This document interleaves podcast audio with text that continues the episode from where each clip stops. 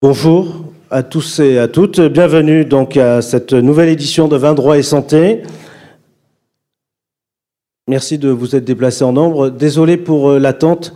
Euh, merci à Raphaël qui est en stage euh, avec son papa. Donc merci Raphaël pour m'avoir donné un coup de main à l'émergement.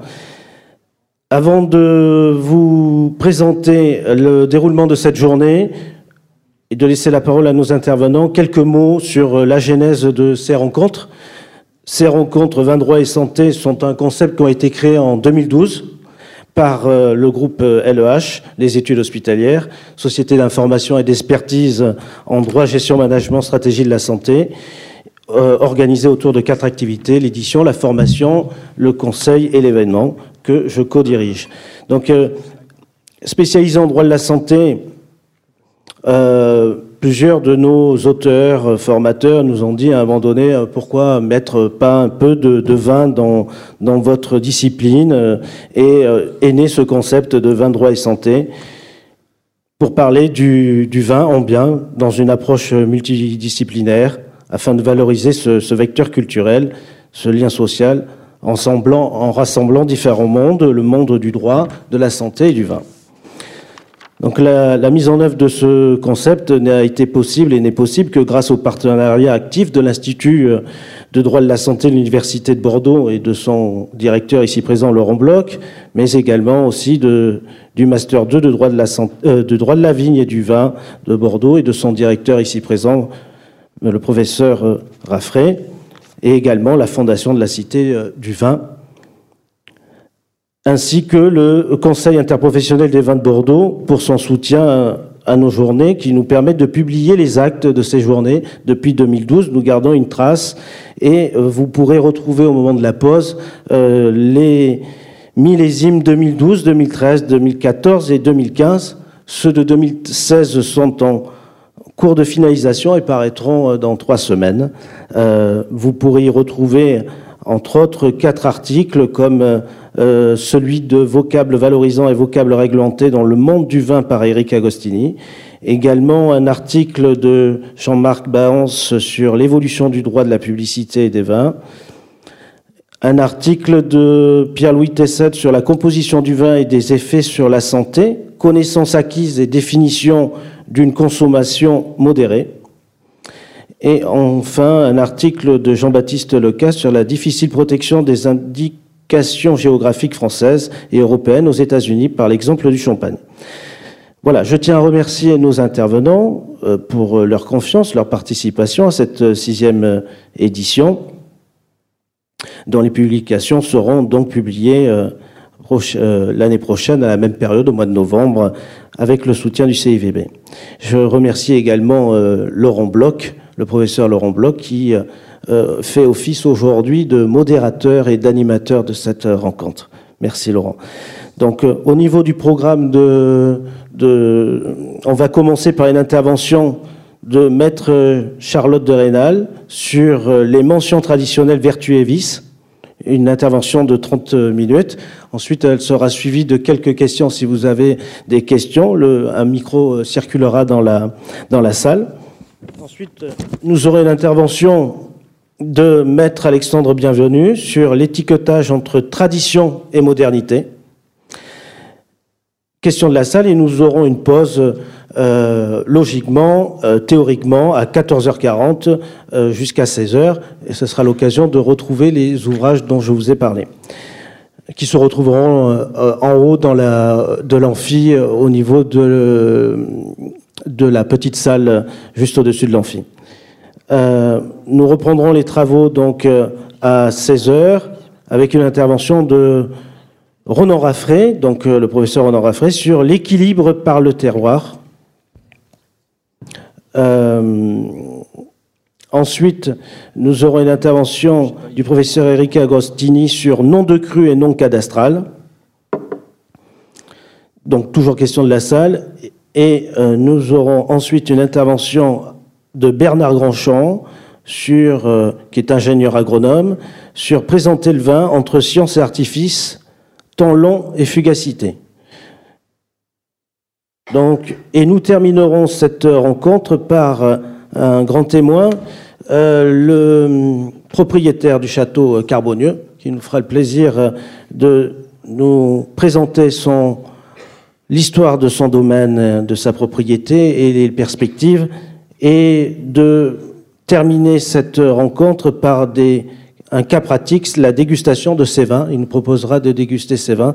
Donc tout cela se passera à 18h15 jusqu'à 19h, euh, 19h30. Voilà. Je vous remercie pour votre participation. Euh, cette journée, euh, donc, je déclare donc ouverte ces, ces rencontres vins droit et santé 2017. Merci.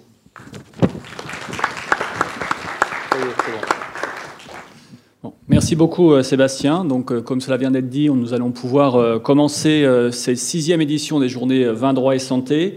vin droit et santé, donc un objet commun, le vin. En fonction des années, on a un peu plus de droit ou un peu plus de santé.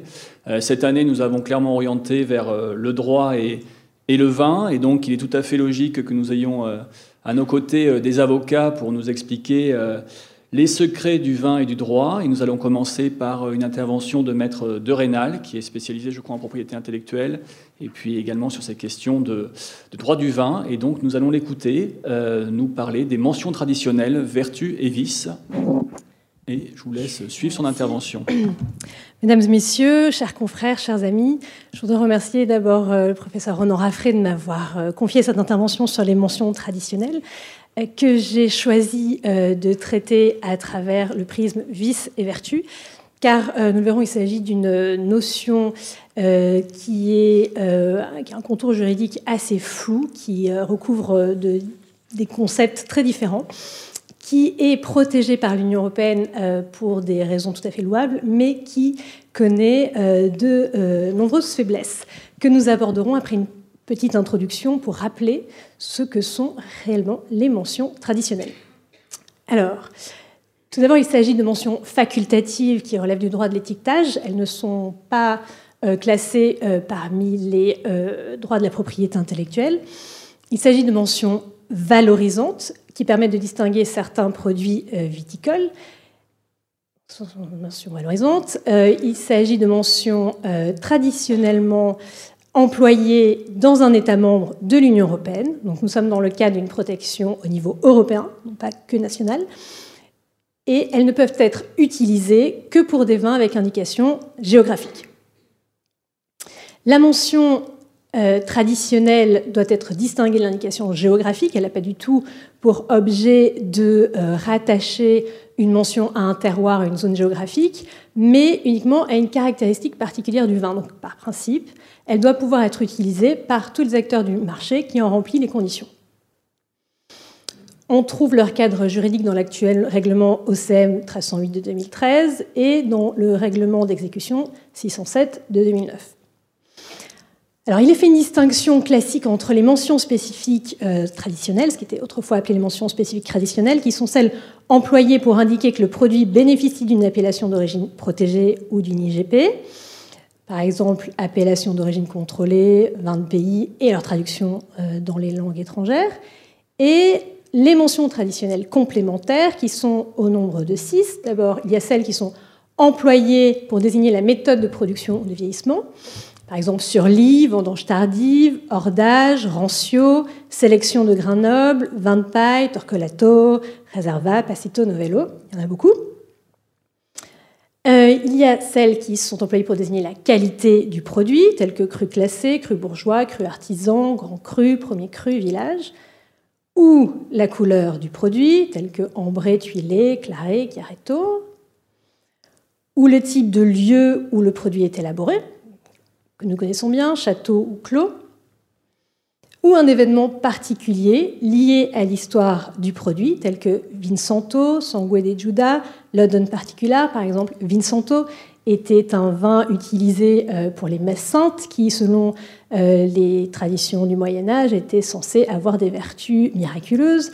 Euh, London Particular est aussi un vin italien, un vin de liqueur marsal, qui était travaillé pour plaire au marché anglais Donc on voit bien que c'est une catégorie fourre-tout, parce que ça recouvre aussi bien des méthodes de production, de vieillissement, de qualité du produit, de couleur, de type de lieu, euh, d'événements euh, historiques. Et il faut bien avoir en tête que ça ne concerne que les produits euh, d'IG. En ce qui concerne les conditions de reconnaissance, on s'intéresse là qu'à la seconde catégorie qui est celle à proprement parler euh, valorisante. Euh, il faut tout d'abord que le nom soit soit traditionnellement utilisé dans le commerce dans une langue, euh, dans une large part du territoire de la communauté, soit si le nom est réputé, qu'il soit traditionnellement utilisé au moins sur le territoire d'un État membre. Donc l'exigence de l'étendue territoriale est moindre si le terme est réputé. Encore faut-il prouver qu'il est réputé. Le terme ne doit pas être générique, mais on s'en serait douté, puisqu'il est censé servir euh, de, signe de distinction. Et euh, ce doit être un terme défini et réglementé par la législation de l'État membre. C'est très important. Par exemple, comme vous le savez, le terme château est euh, très encadré en France et selon l'article 7 du décret du 4 mai 2012, ça ne peut être utilisé que pour un vin d'appellation d'origine qui est entièrement récolté et vinifié sur l'exploitation, laquelle jouit donc d'une autonomie culturelle. Le terme primeur, autre exemple, est un terme qui est strictement encadré puisqu'il peut être utilisé que pour les vins qui sont commercialisés à partir du premier euh, jeudi du mois de novembre suivant la récolte. Le terme peut être protégé soit dans la langue originaire euh, de la zone de production, auquel cas l'usage traditionnel doit au moins avoir 5 ans d'existence, soit dans la langue utilisée dans le commerce, auquel cas l'usage traditionnel doit avoir au moins 15 ans d'existence. En France, par exemple, on a protégé le terme Edelsviker, euh, c'est un vin d'assemblage alsacien, euh, et euh, je pense donc qu'il a dû justifier d'une utilisation de moins 15 ans pour pouvoir être protégé, ce terme. Le Conseil d'État a apporté une précision importante dans un arrêt du 26 février 2014 en disant que la condition des cinq années d'existence concerne la reconnaissance d'une mention traditionnelle et non la modification de la liste des vins bénéficiaires de cette mention. Là, il s'agissait de la mention euh, vendange tardive, qui était jusque-là réservée aux, vins d'appellation d'origine contrôlée Alsace et euh, Alsace Grand Cru et Jurançon, euh, comme cela été d'ailleurs inscrit dans le registre. Et le Conseil d'État a refusé de faire droit à la demande de censure du décret qui avait homologué le cahier des charges de l'appellation d'origine euh, Gaillac, qui autorisait l'utilisation de cette mention pour des vins, alors que ça ne correspondait pas jusque-là à une tradition. Euh, et le Conseil d'État, donc, euh, là, va au-delà de la définition pure de la tradition, ce qui est contestable si on considère que l'utilisation de la mention euh, traditionnelle euh, doit correspondre à une tradition. En réalité, il a considéré qu'une mention traditionnelle pouvait être utilisée par tous ceux qui ont rempli ces conditions euh, techniques d'utilisation, et en l'occurrence pour vendange tardive, il s'agissait de, de, conditions relatives à la densité de la vigne et au titre alcométrique. Voilà. Et le Conseil d'État aussi a raisonné en se disant que ce n'était pas euh, raisonnable d'exiger euh, du, producteur qu'il utilise pendant cinq ans de manière illégale une mention traditionnelle pour pouvoir euh, prétendre à régulariser cette utilisation en demandant qu'elle soit considérée comme traditionnelle. Donc avec ces décisions, le Conseil d'État ouvre à toutes les appellations d'origine contrôlée la possibilité d'utiliser une mention traditionnelle qui n'est pas jusque-là traditionnelle, euh, dès lors qu'elle remplit euh, les conditions euh, dans son cahier des charges techniques relatifs aux méthodes de production en tout cas et aux méthodes de vieillissement. Alors, la procédure de la demande d'enregistrement est très similaire à celle des indications géographiques. La demande doit être formée par l'autorité d'un État membre ou par un pays tiers ou par une organisation professionnelle représentative d'un pays tiers. Il y a une phase d'examen de la demande par la Commission euh, européenne. La, Commission européenne ensuite publie la demande, ce qui ouvre une phase d'opposition de deux mois qui peut être formé par un État membre, mais aussi par les pays tiers et aussi par toute personne physique et morale qui en a un intérêt légitime. Si à l'issue de cette phase d'opposition, la décision est favorable, la mention traditionnelle est enregistrée sur le registre IBACUS. Et une fois enregistrée, la mention traditionnelle ne peut plus être considérée comme générique dans l'Union européenne. Alors, voilà ce à quoi ressemble un extrait IBACUS, pour ceux qui ne sont jamais allés. C'est consultable par tous. Par exemple, pour vendange tardive, on a très peu d'informations. Voilà, c'est un, quart de page, même pas. On voit que c'est une mention qui est protégée dans la langue française, qui appartient euh, à la catégorie des vins. Et le résumé euh, de, euh, des conditions d'utilisation sont les suivantes. AOP Alsace, Alsace Grand Cru Jurançon. Donc là, le Conseil d'État ne s'est pas senti limité par cette définition. Expression liée à un type de vin et à une méthode particulière de production, réservée aux vins issus de vendanges sur qui respectent des conditions définies de densité et de titre alcoométrique. Spécificité, spécification de qualité, vin avec appellation d'origine, publication, il n'y a rien. Voilà, c'est très succinct, c'est comme ça que ça se présente. Comment sont-elles protégées en ce qui concerne euh, leur rapport avec les marques? Euh, Elles sont protégées contre l'enregistrement de toute marque euh, postérieure à la reconnaissance, ce qui signifie que dès lors qu'une marque complexe incorpore une mention traditionnelle, cette marque peut faire l'objet d'une nullité sur le fondement de la réglementation de l'Union européenne, dès lors qu'elle est utilisée pour désigner des produits qui ne remplissent pas les conditions. Le principe est le principe de coexistence avec euh, les marques antérieures, comme pour les indications géographiques. Et en présence d'une marque antérieure notoire ou de renommée, il peut y avoir un obstacle à l'enregistrement d'une mention traditionnelle si cela est de nature à créer un risque de confusion dans l'esprit du consommateur. C'est classique, c'est ce qui est également prévu pour les mentions traditionnelles. Il faut bien avoir en tête que lorsqu'on dépose euh, une marque en classe 33 pour du vin, il est important d'étendre la recherche d'antériorité aux mentions traditionnelles, donc qui constituent potentiellement une antériorité. Et ça peut éviter des contenus. Alors maintenant, voilà pour la présentation globale des mentions traditionnelles. À présent, nous allons voir que les mentions euh, traditionnelles présentent potentiellement peut-être autant euh, de vices que de vertus, tant pour les produits que pour euh, les acteurs du marché et pour le consommateur. Alors c'est volontairement provocateur, bien évidemment, euh, je suis pour la protection euh, des mentions traditionnelles, européennes, françaises et bordelaises qui puisaient.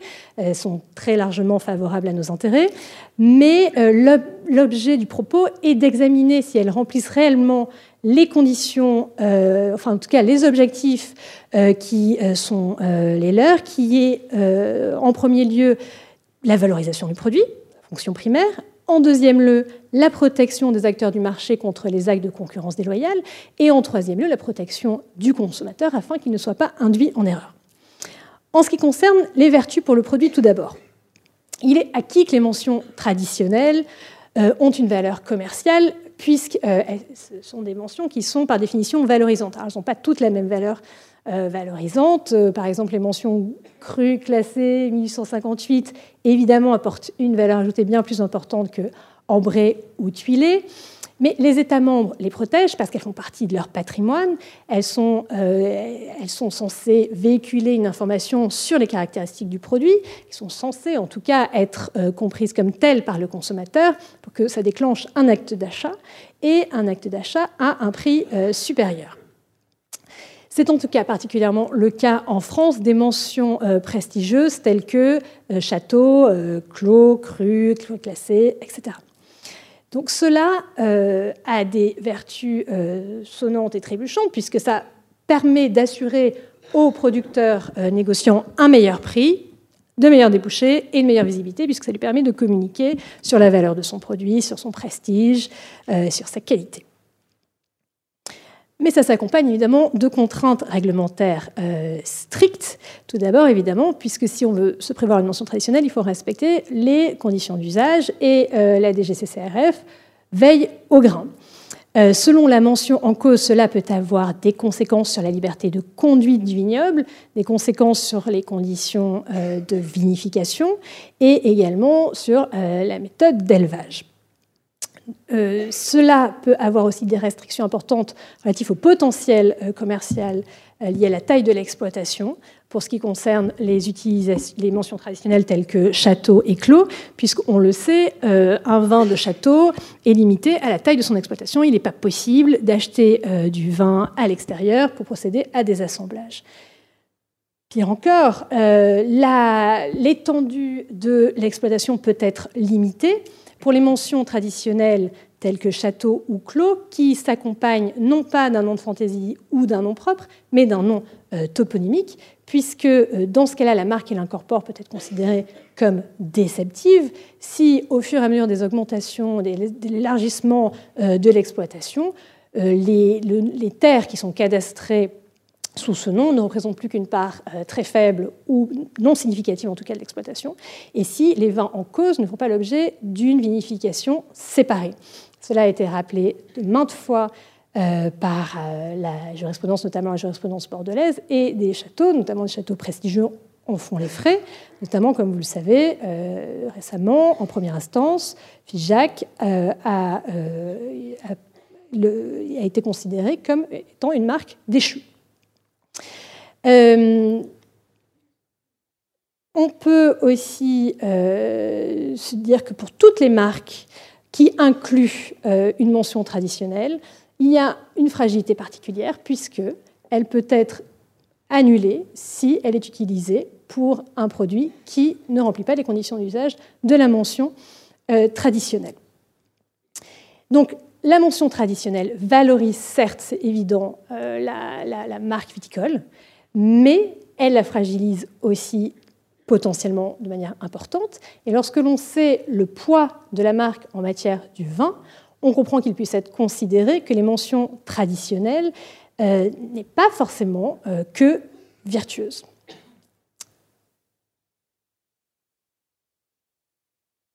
En ce qui concerne maintenant euh, non plus le produit et la production elle-même, mais les contraintes liées aux acteurs du marché au stade de la commercialisation. La réglementation euh, des mentions traditionnelles par l'Union européenne a pour vertu de maintenir une concurrence loyale sur le marché. Cette exigence a notamment été euh, rappelée euh, par la Cour de justice de la Communauté européenne dans l'affaire Crément de 1994. C'est logique, elles sont protégées contre toutes les utilisations euh, qui ne remplissent pas les conditions, les conditions qui, à partir de leur enregistrement, sont gravées dans le marbre euh, au sein donc, du registre IBACUS.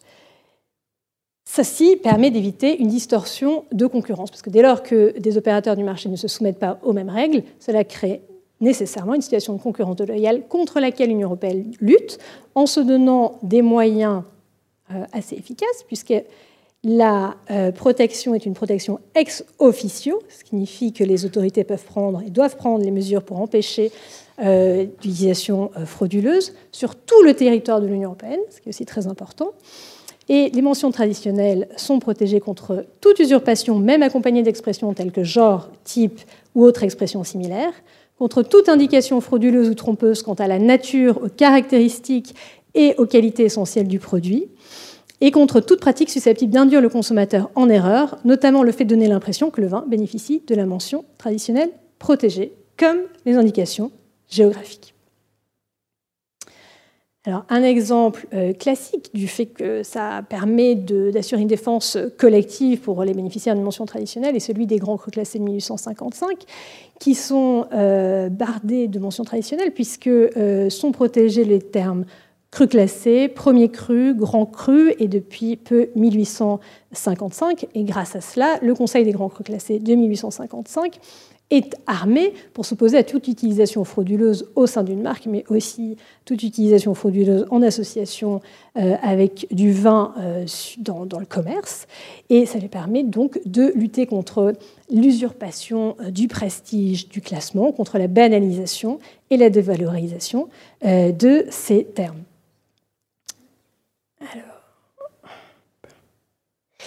Euh, la protection, en revanche, est limitée à la langue dans laquelle elles sont enregistrées. C'est-à-dire que, par exemple, vendange tardive euh, n'est pas protégée contre l'utilisation anglaise late harvest. Et euh, la protection est aussi limitée à la catégorie de produits de la vigne à laquelle elles correspondent. Par exemple, le Conseil des grands classés ne peut pas s'opposer aux utilisations grand cru et grand cru classé pour des cigares ou pour du vin, en tout cas pas sur le fondement de la réglementation européenne, mais uniquement sur le fondement classique de droit commun qui est la concurrence déloyale et parasitaire, ce qui implique à ce moment-là de démontrer qu'il y a un risque de tromperie pour le consommateur et qu'il y a un détournement du prestige et de la notoriété de ces mentions, ce qui est beaucoup plus aléatoire. Comme l'illustre euh, l'arrêt du tribunal de grande instance de Paris du 20 mai 2016, dans lequel euh, il a été considéré que, que Dali pouvait librement utiliser premier cru pour des cosmétiques, car cela ne portait pas atteinte à la mention traditionnelle euh, premier cru, car les produits étaient trop éloignés pour que cela puisse créer un risque de confusion dans l'esprit du consommateur quant aux qualités du produit, et qu'il était aussi considéré que ça ne pouvait pas euh, détourner véritablement euh, la réputation euh, de la mention traditionnelle. Donc la protection de la mention traditionnelle est quand même limitée. Autre vice pour les acteurs du marché, et pas des moindres, cela tient au fait qu'il existe des contraintes liées aux traductions des mentions traditionnelles des autres États membres, qui sont des mentions libres en France. Je m'explique, en réalité, on vient de voir que les mentions traditionnelles ne sont protégées par principe que dans la langue dans laquelle euh, elles, ont été déposées, enregistrées. Euh, donc normalement, un terme euh, tel que réserve, qui n'est pas réglementé en France et qui n'est pas une mention traditionnelle, doit pouvoir être librement utilisé. mais le problème tient au fait que le terme réserve est en réalité protégé en Autriche, sans l'accent circonflexe, réserve, et aussi en euh, Espagne et au Portugal avec le terme réserva. Donc, normalement, en France, on pourrait se dire que n'importe quel euh, acteur du marché ne trompe pas le consommateur dès lors qu'il utilise réserve en association avec un vin qui a fait l'objet d'un soin particulier pour euh, l'élevage. Il ne peut pas s'attendre à autre chose. Eh bien, la DGCCRF considère que ça peut être objet d'une discussion, puisque ça peut porter atteinte aux mentions traditionnelles étrangères, et la jurisprudence de la Cour de justice de l'Union européenne euh, le semble lui donner raison. Si on se réfère à un arrêt de 2008, un arrêt Schneider qui concernait justement la mention traditionnelle réserve, il a été considéré que euh, la protection des mentions traditionnelles pouvait s'étendre aux traductions qui sont susceptibles de créer un risque de confusion. Évidemment, réserve, réserve, bon, ça risque de créer un, risque de confusion, qu'il y ait un accent ou qu'il n'y ait pas d'accent. Mais euh, on voit là tout de suite euh, la limite du, de, la protection euh, de, la mention traditionnelle, dès lors qu'on se situe tous ou quasiment sur une langue à racine commune, la racine latine, et qui a énormément de termes euh, qui sont protégés au titre de mentions traditionnelles, qui sont très proches de euh, mentions françaises, par exemple, classico, classique, ce genre de choses. Donc cela crée une situation d'insécurité juridique pour les acteurs du marché qui est euh, assez préjudiciable à leurs intérêts. Autre problème très important pour les acteurs du marché tient au fait que euh, les mentions traditionnelles ne jouissent pas d'une reconnaissance, d'un statut international. C'est-à-dire que normalement, les pays tiers peuvent les utiliser librement, sauf si euh, ont signé un accord bilatéral avec la France, ce qui est le cas euh, de certains pays comme la Suisse, le Chili, l'Afrique du Sud, le Canada, l'Australie, aussi certains pays comme la Serbie, le Monténégro ou l'Albanie. Mais certains grands pays, notamment les États-Unis, ne reconnaissent pas les mentions traditionnelles. Avec les États-Unis, il y a une situation de statu quo assez euh, préjudiciable, puisque en réalité, en 2005, il y avait eu un accord euh, avec les États-Unis au terme duquel ils pouvaient continuer à exporter leurs euh, produits en utilisant ces mentions dans l'Union européenne, en contrepartie de quoi ils s'engageaient à définir leur statut dans leur pays et a du coup limité cet usage aux vins en provenance de l'Union européenne. Et les États-Unis ont continué à exporter pendant trois ans, mais ils n'ont absolument pas commencé à ébaucher un moindre, le moindre statut pour ces mentions traditionnelles. Il faut bien comprendre que les États-Unis n'ont pas dans leur ordre juridique interne d'équivalent aux mentions traditionnelles. Pour euh, le vin, ils ont un seul vocable qui est réglementé, c'est le terme estate bottle, ce qui signifie que le producteur garantit euh, de la, du, raisin à la bouteille d'une certaine qualité, puisqu'il n'est pas censé avoir quitté l'exploitation, et l'exploitation doit être dans la même zone euh, viticole. Donc c'est quand même assez euh, limité. et ils peuvent, par exemple, tout à fait librement utiliser le terme estate. Donc ils ne peuvent pas utiliser estate bottle, mais ils peuvent utiliser estate ça ne crée pas de risque de confusion pour eux. Ils peuvent utiliser d'autres termes tels que old vine, qui signifie euh, vieille vigne, sans que ce soit réglementé du tout, ou handmade, fait à la main. Il est considéré que tout ça sont des termes puffery, comme ils disent, c'est-à-dire que c'est de la poudre aux yeux et que le consommateur est suffisamment éduqué pour comprendre que c'est de la poudre aux yeux et que ça ne véhicule pas vraiment d'informations euh, fiables euh, pour le consommateur. Nous, au contraire, on considère que le consommateur est suffisamment éduqué pour comprendre ce que ça signifie et pour que ça génère des attentes auxquelles il faut euh, répondre. Les États-Unis et l'Union européenne sont entrés dans, un, dans, une négociation pour essayer de définir certaines mentions traditionnelles, s'accorder sur des définitions. Mais bon, il n'y a, pas vraiment de progression, en tout cas en ce moment, dans leur dans leurs euh, négociations. Euh, c'est peu probable que ça aboutisse, euh, selon les experts, puisque bon, déjà il faudrait négocier pied à pied chaque définition pour chaque mention traditionnelle. Et en plus, il faut bien comprendre que la Commission européenne privilégie les négociations relatives aux indications géographiques et que les mentions traditionnelles servent un peu de monnaie d'échange dans le cadre de ces négociations. Euh, et puis aussi, les, États-Unis considèrent que euh, les mentions traditionnelles portent atteinte au sacro-saint principe euh, du libre-échange et au principe de, l'Organisation mondiale du commerce et des accords ADPIC. Donc il y a un statu quo pour l'instant sur la situation.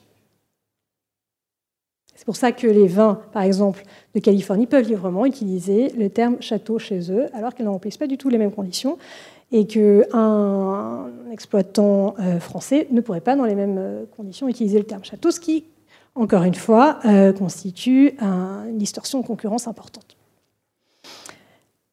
Autre vertu des mentions traditionnelles, cette fois du point de vue du consommateur, c'est celle qui consiste à éviter que le consommateur soit induit en erreur. Euh, il est considéré en Europe que le consommateur est bien fondé, comme euh, je viens de vous le dire, à attacher une signification à une mention traditionnelle et à considérer que les vins qui sont prévalent en remplissent les conditions. Et euh, grâce à la réglementation européenne, si dans le sein de l'Union européenne il achète une bouteille qui porte le nom Château, ils sont bien fondés donc à considérer qu'il s'agit d'un vin d'appellation d'origine dont l'exploitant garantit la qualité de la production à la mise en bouteille. Alors, ceci est euh, protégé par euh, notamment la jurisprudence, euh, qui veille à ce que le consommateur ne puisse être induit en erreur par des mentions facultatives qui seraient trop proches d'une mention traditionnelle. Par exemple, le Conseil d'État, en février 2014, a censuré l'arrêté ayant homologué le cahier des charges de l'IGP 20 de Corrèze, qui autorisait l'expression vin paillé au motif que cette mention est de nature à créer une confusion avec la mention traditionnelle vin de paille, à laquelle les vins de la Corrèze n'ont pas droit. Le projet était d'ouvrir la mention euh, vin paillé au vin de Corrèze, qui, utilisait un vin qui était euh, euh. Et euh, le syndicat des vins de Jura s'y est opposé parce qu'il considérait que c'était trop proche de la mention vin de paille, qui, elle, a des exigences très strictes, puisqu'il s'agit d'un vin euh, issu de raisin qui a été euh, mis à sécher sur euh, de la paille ou sur de la clé pendant six semaines et qui a vieilli pendant au moins trois mois, dont trois ans, dont 18 mois en barrique. Donc, on voit bien le consommateur peut dormir sur ses deux oreilles. Le Conseil d'État veille à ce qu'il ne soit pas induit en erreur. Mais la question se pose de savoir si c'est vraiment indispensable. Est-ce que, après avoir pris connaissance de l'indication géographique du vin, de son prix nécessairement, de la marque, peut-être du millésime, peut-être du cépage, le consommateur prête vraiment aussi attention aux méthodes de production, de vieillissement par exemple? Bon, admettons qu'il y prête attention, est-ce qu'il peut vraiment connaître les 371 mentions traditionnelles qui sont enregistrées au registre Ibacus les 29 par la France, 80 par l'Italie, 45 par l'Espagne, 38 par le Portugal, 2 par le Royaume-Uni, etc. Est-ce que vous les connaissez? Vous les connaissez sans doute euh, toutes plus ou moins, mais est-ce que vous connaissez euh, leur signification? Par exemple, Euh, un exemple. Euh, passe tout grain. Bon, moi, très honnêtement, je, ne savais pas ce que c'était exactement.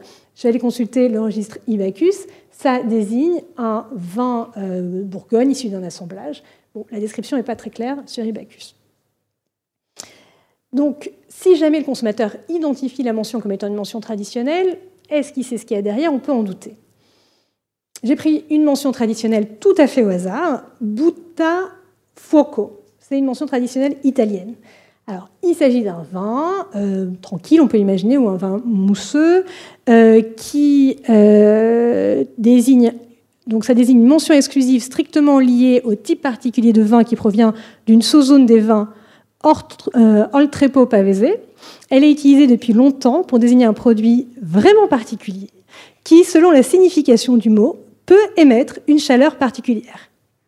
Alors, on est bien avancé avec ça. Moi, personnellement, je ne comprends pas très bien ce que ça désigne comme qualité pour le vin. Alors, bien entendu, le consommateur moyen auquel je m'inclus ne connaît pas le quart de la moitié de ces mentions traditionnelles et encore moins ce qu'elles signifient. Et d'ailleurs, on peut se demander si vraiment on peut savoir ce que ça signifie dès lors qu'on apprend qu'une même mention traditionnelle peut être protégée dans différents pays et peut avoir des significations différentes. Et même au sein d'un même pays, cela peut avoir plusieurs significations. Par exemple, le terme réserve et réserva. En Autriche, cela désigne un vin vieilli pendant 13 mois, suivant l'année de récolte pour les vins rouges. Bien. En Espagne, cela désigne un vin vieilli pendant 36 mois, dont au moins 12 euh, mois en fût de chêne pour les vins rouges, et pour les vins blancs et rosés, il doit être vieilli pendant 24 mois, dont au moins 6 mois en fût de chêne. Ça se complique. Et au Portugal, cela désigne euh, un vin qui a entre 12 et 24 mois d'embouteillage avant enlèvement des lits du vin pour les vins mousseux, un vin ayant des caractéristiques organoleptiques distinctives, présentant des arômes et saveurs complexes obtenus par le mélange de vins à différents stades pour le Porto, un vin vieilli 5 ans pour le Madère et un vin vieilli 3 ans pour le vin de liqueur. Et en plus, il existe d'autres mentions traditionnelles qui, incorporent le mot euh, réserve, telles que réserve à vieillat ou grande réserve. Et ça recourt évidemment d'autres exigences. Donc on peut raisonnablement affirmer que le consommateur moyen, normalement informé et raisonnablement attentif, n'a aucune idée, aucune idée des caractéristiques qui sont recouvertes par les termes réserve. Donc on peut se demander si on ne passe pas à côté euh, de l'objectif premier, qui est d'informer précisément le consommateur et d'éviter qu'il ne soit induit en erreur. Et je ne vous parle pas de toutes les mentions euh, traditionnelles croates ou euh, tchèques ou même euh, grecques qui sont déposées dans l'alphabet qui n'est même pas le nôtre. Bon. Voilà. Alors, en conclusion, il y a des solutions qui sont envisagées. lors du congrès de l'AIDV qui s'est tenu au début du mois d'octobre à Bordeaux, Jean-Marc Berence a fait part de, de, positions personnelles assez intéressantes qui lui appartient de dévoiler. Ce que je peux vous dire euh, en revanche, c'est qu'il y a des discussions européennes dans le cadre de la réforme euh, du règlement d'exécution euh, de l'étiquetage pour réduire la liste des mentions traditionnelles à celles qui sont véritablement traditionnelles, qui ont vraiment une, une importance et une pertinence pour distinguer des produits et pour enlever toutes celles qui sont obsolètes. Autre piste de réflexion, euh, ça consiste à définir de manière objective les mentions traditionnelles pour trouver un consensus avec les pays tiers, mais comme euh, évoqué précédemment, dans les négociations à l'international, euh, l'accent est mis principalement sur les indications géographiques et les mentions traditionnelles sont un peu utilisées comme monnaie d'échange, donc il n'est pas évident que cela aboutisse. Je vous remercie pour votre attention.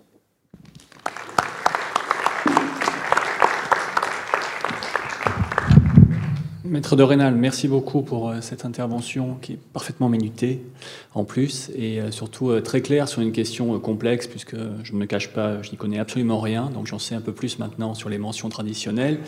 Mais je sais aussi évidemment qu'on ne peut pas tout savoir puisque même lorsque les termes employés sont identiques, ils peuvent avoir différents sens.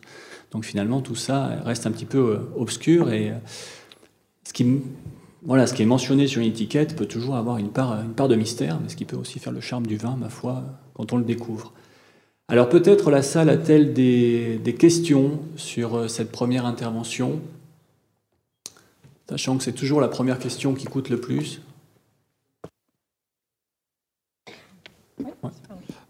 À, l'heure d'Internet, comme ça je m'entraîne pour prendre le micro après, euh, à l'heure d'Internet, est-ce qu'on ne peut pas quand même considérer que notre consommateur, euh, notre consommateur moyen a lui-même évolué Et est-ce qu'on ne pourrait pas lui reprocher finalement de ne pas, d'un simple clic, Regardez sur Wikipédia ce que veut dire telle mention traditionnelle? Et du coup, on aurait un consommateur moyen qui serait quand même un peu plus, euh, évolué que celui auquel on fait euh, référence euh, actuellement.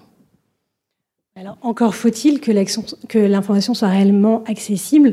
Comme on l'a vu sur le site de Ibacus, c'est très succinct. Est-ce qu'on peut considérer qu'en trois lignes, on est renseigné sur la caractéristique du vin C'est pas sûr, il faut se référer au cahier des charges. Alors, effectivement, le cahier des charges est accessible aussi en ligne. Bon, ça implique quand même une démarche très proactive de la part du consommateur. Et c'est pas évident euh, que ce soit le, réellement euh, l'objet de la mise en place de cette réglementation que d'obliger le consommateur à avoir une telle démarche euh, proactive.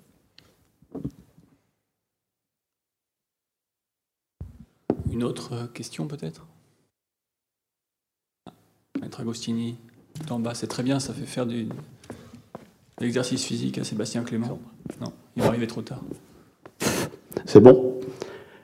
Euh, Oui, euh, Charlotte, vous avez parlé de l'affaire FIJAC. Euh, j'apporte une petite précision. Les marques de FIJAC ont été déclarées déceptives parce que la vinification des premiers et des seconds vins aurait dû, d'après le, tribunal de grande instance de Bordeaux, qui manifestement n'a jamais mis les pieds dans un rang de vigne, euh, aurait dû euh, se faire différemment. Et le bailleur a été sanctionné pour une faute très très hypothétique qui aurait été commise par son fermier. Donc, double ignorance de la part du tribunal, un, du droit rural, parce qu'on voit mal comment un bailleur peut s'immiscer dans la gestion de son fermier, et deux, euh, du vin tout court, parce que si le second vin de Figeac n'est pas vinifié euh, avec le premier vin, je ne vois pas comment on peut dire que soit du Figeac. Hein, c'est confondre second vin et seconde marque.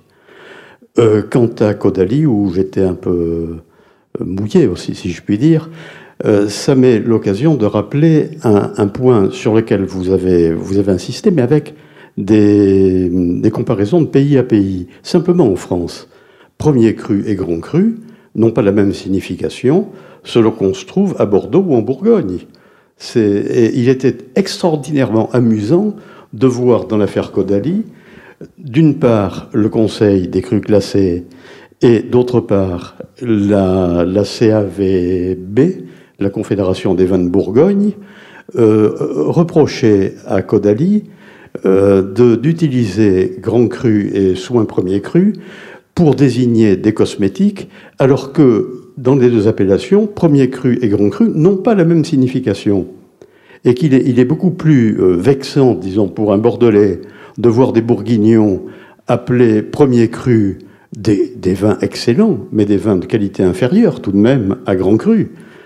Euh, alors que, si vous voulez, euh, l'abus de procédure n'a pas été retenu par le tribunal de grande instance de Paris, mais on peut espérer que, euh, que la Cour d'appel aura une opinion différente.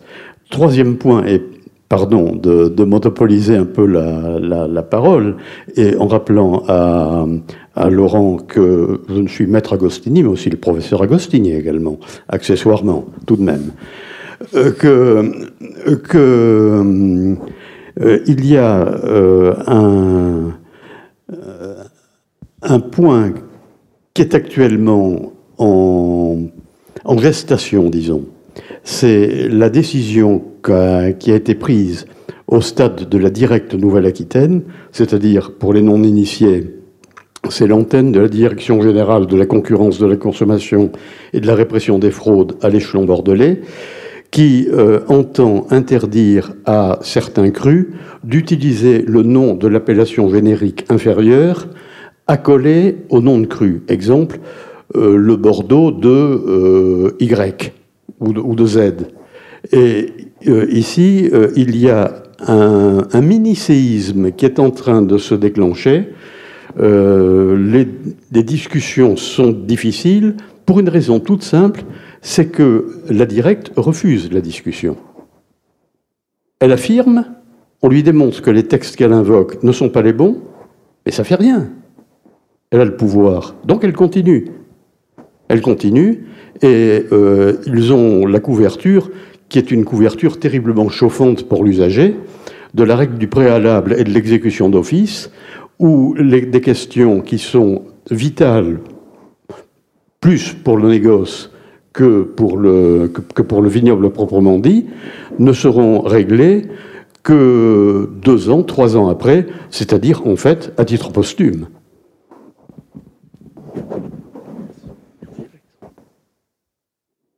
Non, bah, écoutez, je vais passer immédiatement la parole à, à Maître euh, Alexandre Bienvenu, euh, qui va nous, cette fois-ci, nous, nous parler euh, de l'étiquetage. Donc nous allons voir ces mentions transférées sur les étiquettes, j'imagine. Si le PowerPoint... Qu'est-ce que tu as C'est ce qu'on appelle la confraternité, ça, vous voyez? Voilà, nous sommes sauvés. Allez, vous avez la parole. Bien, bah écoutez, euh, tout d'abord, je remercie euh, les organisateurs de cet après-midi et particulièrement euh, le professeur Renan Raffray qui m'a imposé un sujet, donc l'étiquetage entre tradition et modernité.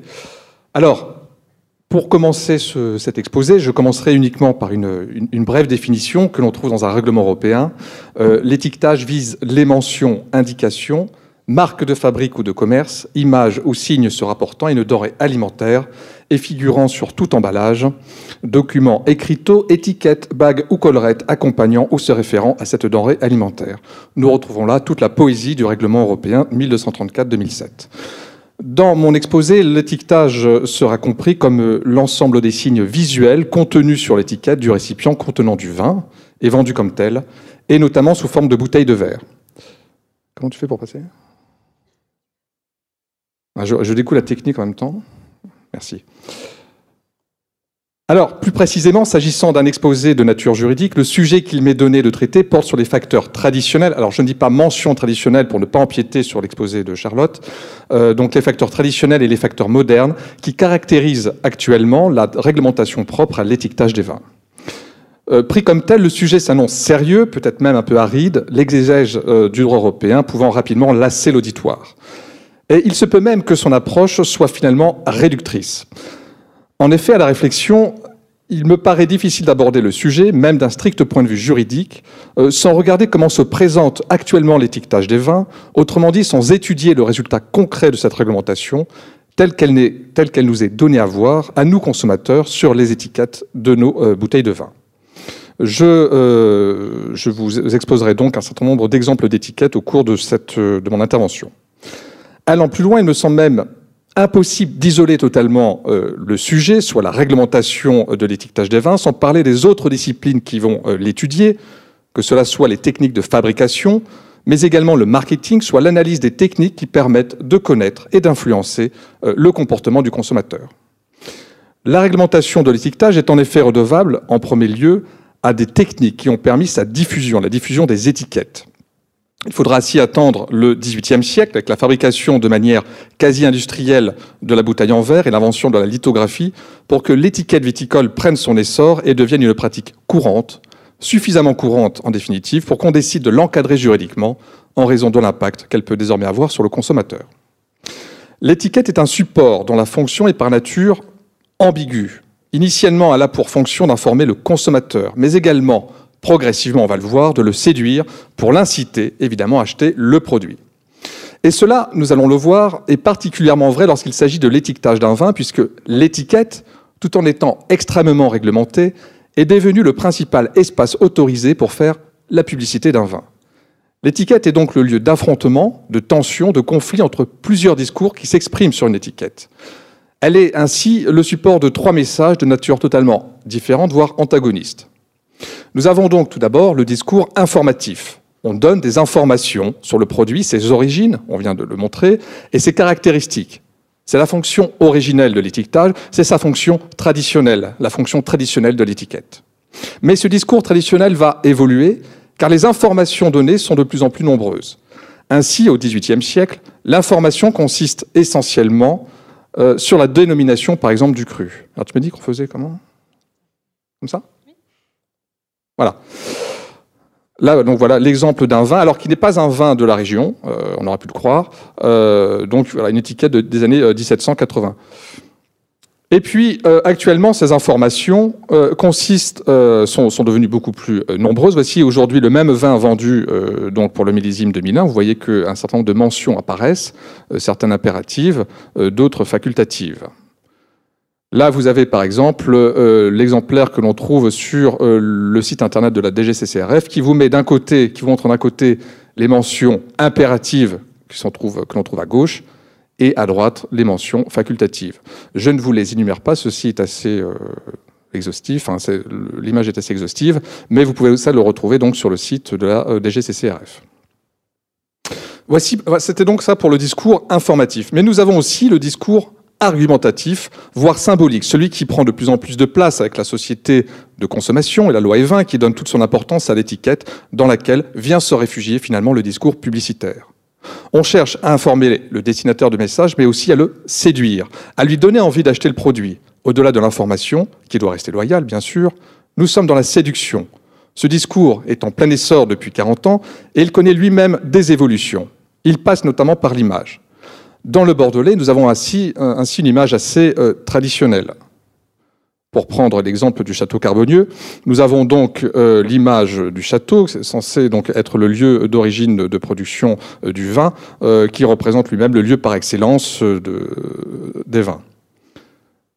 Voici sur la bouteille, image très classique. En marketing, cette image traditionnelle est dite relevée du récit jupitérien. Elle est empreinte de classicisme, de tradition, d'un certain hiératisme, le discours de séduction se mêlant intimement au discours informatif sur l'origine du produit. Voici un autre vin euh, de Château Carbonieux, la Croix de Carbonieux, où la Croix vient rappeler l'origine euh, de vin et euh, de son producteur, la Croix étant liée à l'histoire de de ce château. Voici encore un exemple euh, de vin euh, très traditionnel. C'est un vin, je crois, de Côte de Castillon, donc une image, euh, encore une fois, très classique, une cuvée tradition. Mais ce producteur a décidé de modifier lui-même ce discours de séduction pour essayer d'attirer d'autres consommateurs. Et là, on va voir une véritable évolution, pour ne pas dire une révolution dans sa manière d'envisager les choses avec le même vin, mais euh, désormais vendu sous cette, euh, avec cette étiquette, où l'on voit que le discours euh, argumentatif a notablement évolué. Il est beaucoup plus tourné, non pas vers l'objet, hein, le vin produit, mais vers le sujet, c'est-à-dire vers le consommateur. On cherche à évoquer chez le dessinateur de message un ensemble de sensations, d'émotions, de joie, de convivialité, pour ne pas dire de douce ivresse.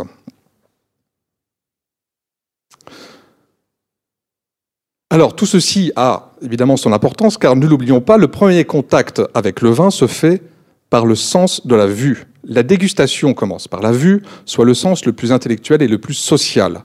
On commence par regarder la forme de la bouteille, puis la robe du vin, puis on lit l'étiquette, c'est-à-dire, dans un sens social, on se renseigne sur le rang du vin, soit le monde auquel il appartient, ce que son prix viendrait également confirmer.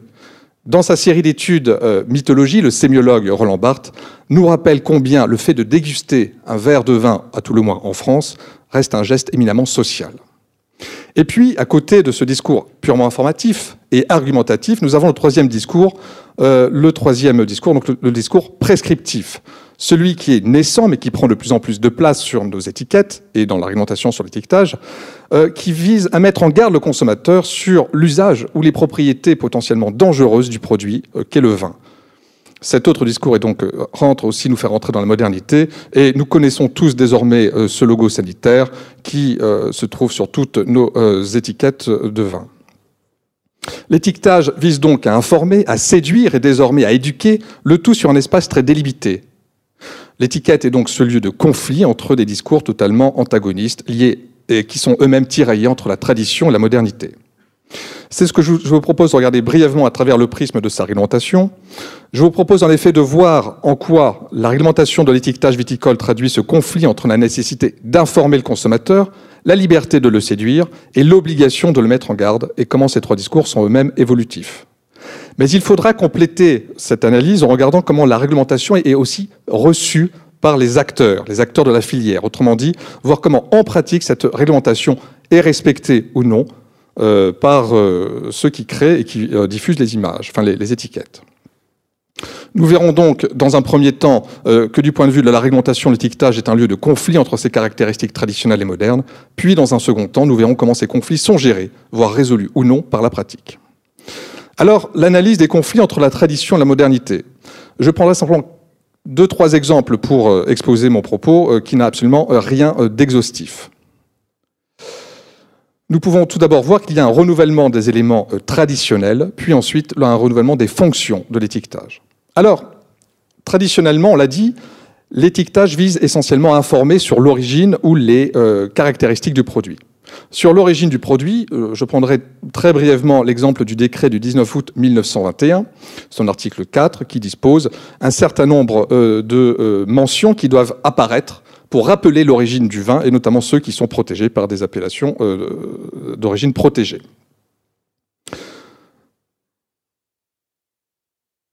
Ainsi, seuls les vins qui, bénéficient d'une AOC peuvent faire valoir un certain nombre d'informations qui concernent leur origine. Je passe sur la liste. Et ce décret de 1921, pris en application de la loi de 1905, a été modifié tout au long du XXe siècle pour apporter des précisions concernant les informations relatives à l'origine des vins. Ainsi, le décret du 4 mai 2012, relatif euh, notamment à l'étiquetage, pris en application du règlement européen, est venu réviser et compléter ces éléments d'information traditionnels.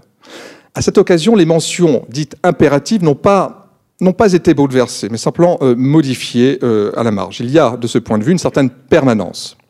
Seule nouveauté peut-être, le décret permet désormais d'apposer un code pour identifier le nom et l'adresse de l'embouteilleur, ce qui permet d'alléger l'étiquette, mais certainement pas de servir le consommateur. La grande nouveauté consiste en revanche dans l'enrichissement de ce qu'on appelle les mentions facultatives, hein, celles qui étaient à droite sur le tableau de la DGCCRF.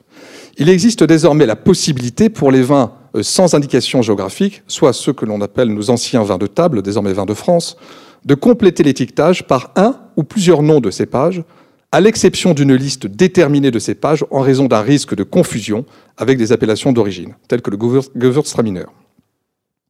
Il est également possible de faire mention non seulement du cépage sur ces vins sans indication géographique, mais également de leur millésime, sous réserve d'une procédure de certification par France Agrimaire. Ces vins sans indication euh, d'origine sont donc valorisés et le consommateur est en droit désormais d'obtenir des informations sur leur composition. L'étiquetage de ce point de vue est donc devenu beaucoup plus libéral et va dans le sens d'une meilleure information du consommateur et d'une revalorisation de nos anciens euh, vins de table. En définitive, lorsqu'on donne des indications sur ces cépages, quelque part, on crée une petite concurrence avec les vins qui, sont protégés par les appellations d'origine protégée, puisque indirectement, on fait mention d'une origine euh, de ces vins. À ce propos, un commentateur avisé, donc Jean-Marc Barance, parle d'une véritable révolution copernicienne de l'étiquetage. Alors voilà, par exemple, donc l'exemple topique d'une étiquette de, vin sans indication géographique. On voit euh, que l'on aurait là le nom du cépage, euh, Syrah, euh, vin de France, et puis le millésime 2009. Autre exemple d'évolution, de modernisation des éléments traditionnels liés à l'étiquetage sur la qualité des produits, eh bien évidemment, on peut penser aux mentions liées à la viticulture biologique.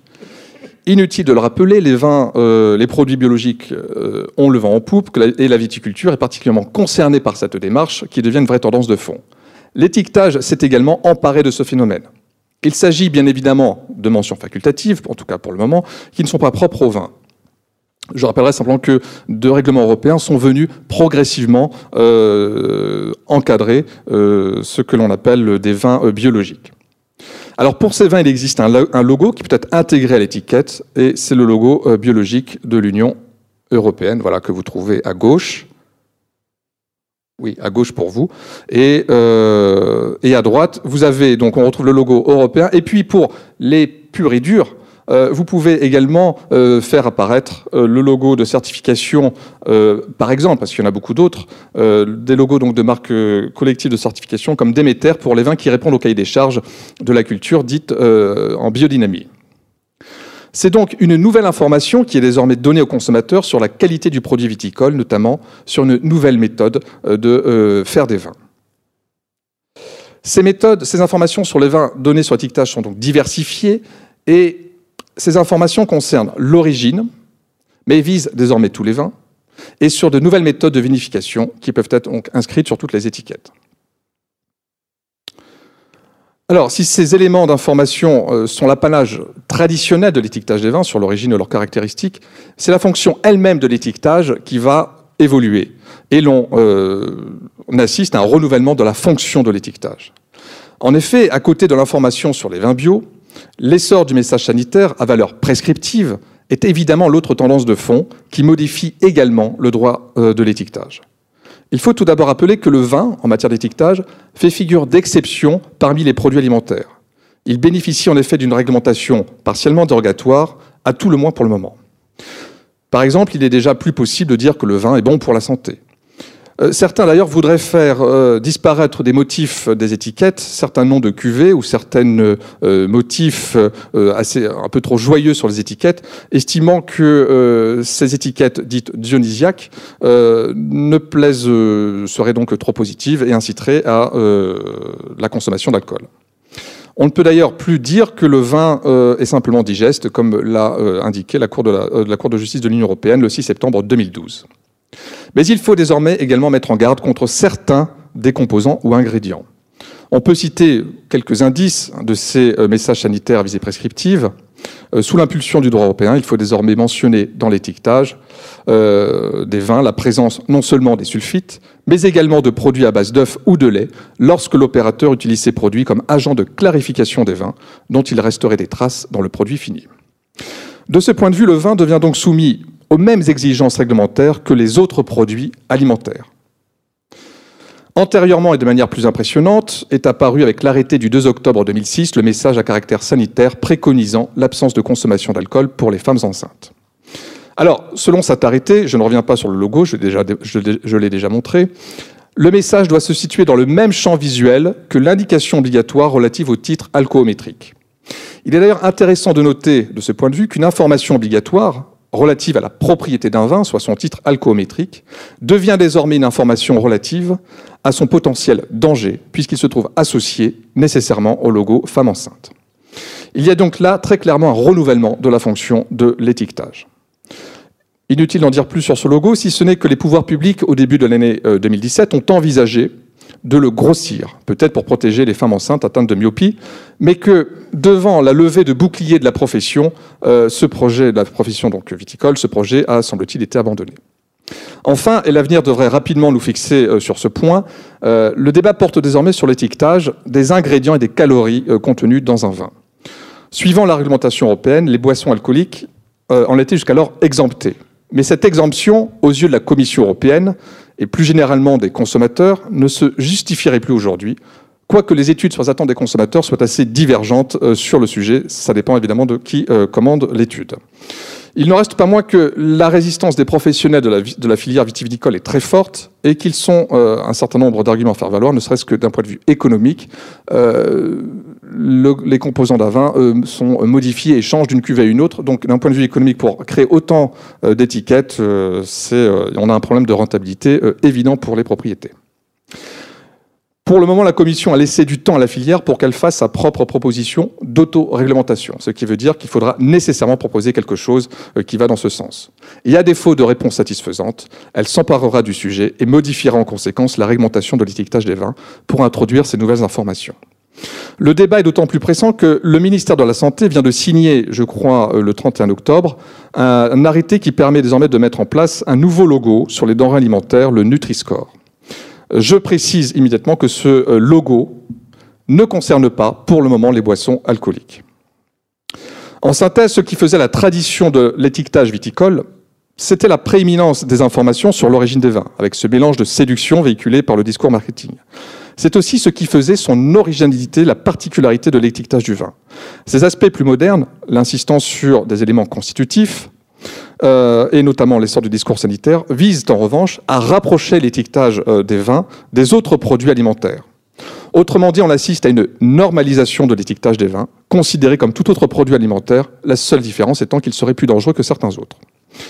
La modernité en matière d'étiquetage, ce serait la santé, ou comme le disait euh, Arthur Rimbaud, il faut être absolument moderne. Pour autant, il n'est pas du tout certain certains qu'en matière de consommation de vin, le poète l'entendait dans le même sens que les pouvoirs publics. Une fois les conflits entre les éléments traditionnels et modernes analysés, voyons rapidement euh, comment ils sont résolus par la pratique. Comment en pratique gérer ces impératifs euh, qui sont de différentes euh, merci euh, ces impératifs qui sont totalement euh, antagonistes ces, ces, discours totalement antagonistes. Alors on peut voir comment la pratique, la filière elle-même le gère, puis ensuite comment est-ce que la technique permettra éventuellement d'en sortir, de sortir de ces conflits. En termes d'étiquetage, en, termes d'étiquetage, nous avons plusieurs réactions euh, dans la filière. J'en euh, citerai quatre. Il y a tout d'abord ce que j'appelle les scrupuleux c'est-à-dire ceux qui ont tout à gagner de la nouvelle réglementation, et je pense notamment aux vins de France, soit les anciens vins de table, les vins donc sans indication géographique. Au début de l'année 2017, l'Association nationale interprofessionnelle des vins de France, l'ANIVIN, a ainsi mis en place, tiens-toi bien Renan, une charte des bonnes pratiques d'étiquetage des vins de France, l'éthique en matière d'étiquetage. Beau sujet. Elle consiste à rappeler aux opérateurs de la filière les nouvelles mentions qui peuvent être utilisées, donc le cépage et le millésime, mais surtout, et c'est là où cette charte va beaucoup plus loin que la réglementation, on dit surtout en évitant toute confusion avec des vins euh, protégés par des appellations d'origine.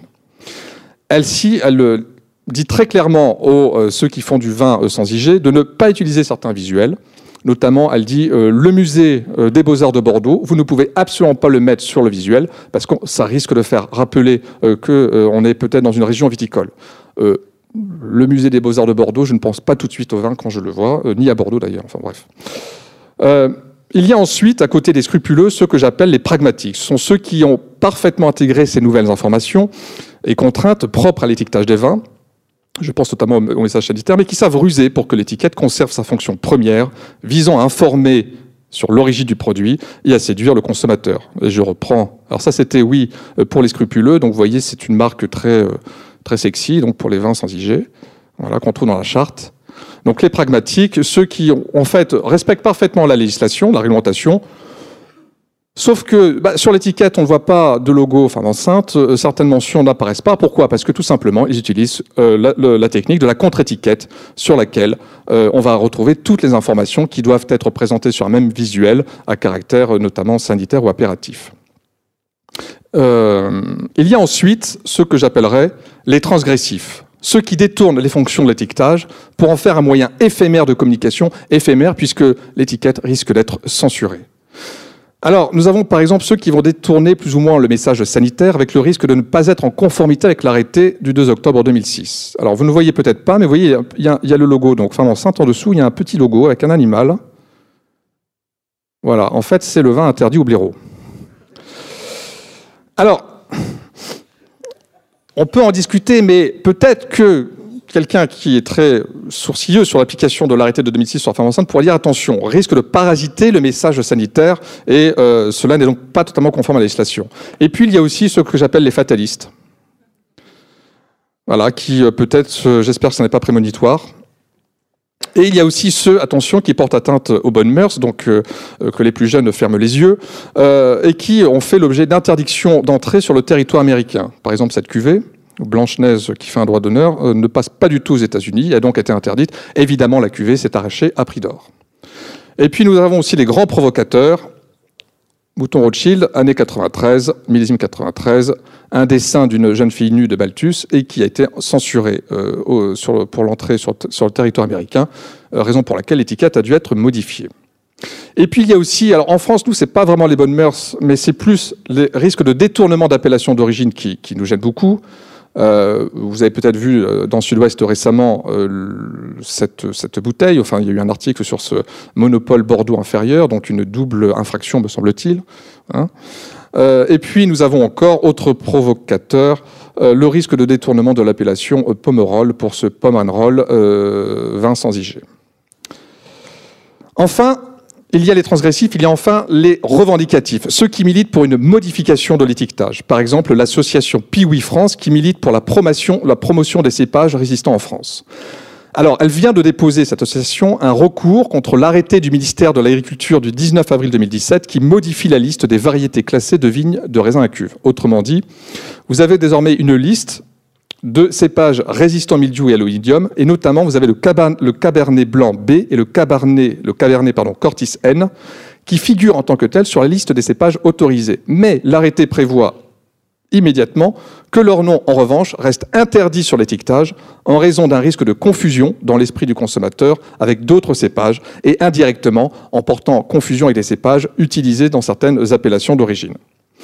Ce, cet arrêté vient donc d'être attaqué par l'association Piwi qui milite pour un étiquetage beaucoup plus libre et qu'on puisse faire mention de l'ensemble de ces cépages. Après la gestion des conflits par la pratique, voyons par la technique très brièvement, il se pourrait finalement que le salut pour préserver la fonction traditionnelle de l'étiquette viendrait par la euh, nouvelle technique et donc la dématérialisation. C'est clairement ce que souhaite aujourd'hui la filière viticole concernant notamment l'étiquetage des ingrédients. Au lieu de mettre les informations sur l'étiquette, ce qui la rendrait illisible, on pourrait renvoyer le consommateur, soit le mobilote, c'est-à-dire comme moi, celui qui a toujours son portable sous la main, prêt à dégainer pour regarder une information euh, sur Internet, et à prendre connaissance de ces informations, donc de ces ingrédients, sur une plateforme Internet qui lui serait dédiée, ou sur les sites web directement des producteurs ou des euh, négociants. Cela aurait évidemment aussi des économies euh, très importantes pour les négociants, enfin pour l'ensemble de la filière qui n'aurait plus à faire des étiquettes, euh, mettre des mentions très précises sur, le, sur des étiquettes en fonction des cuvées.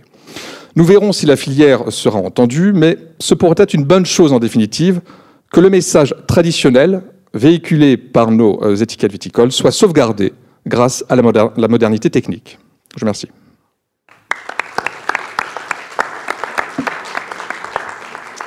Merci beaucoup pour cette euh, seconde intervention.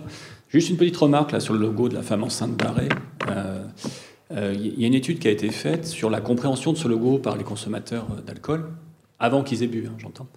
un certain nombre pensent que l'alcool rend stérile. C'est-à-dire qu'on s'interroge même sur la compréhension du logo.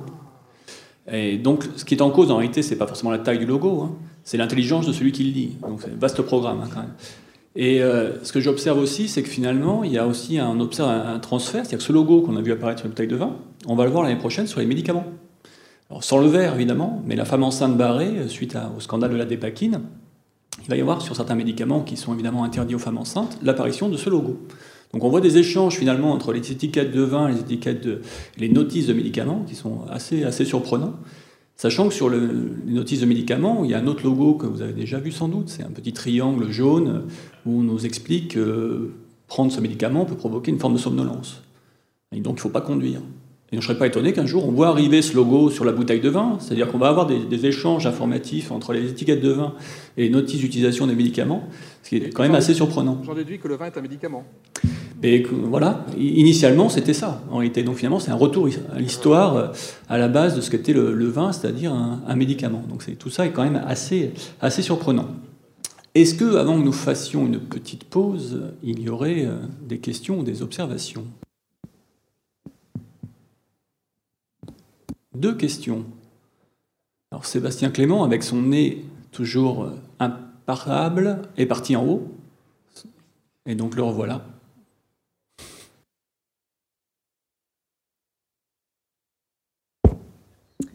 Bonjour.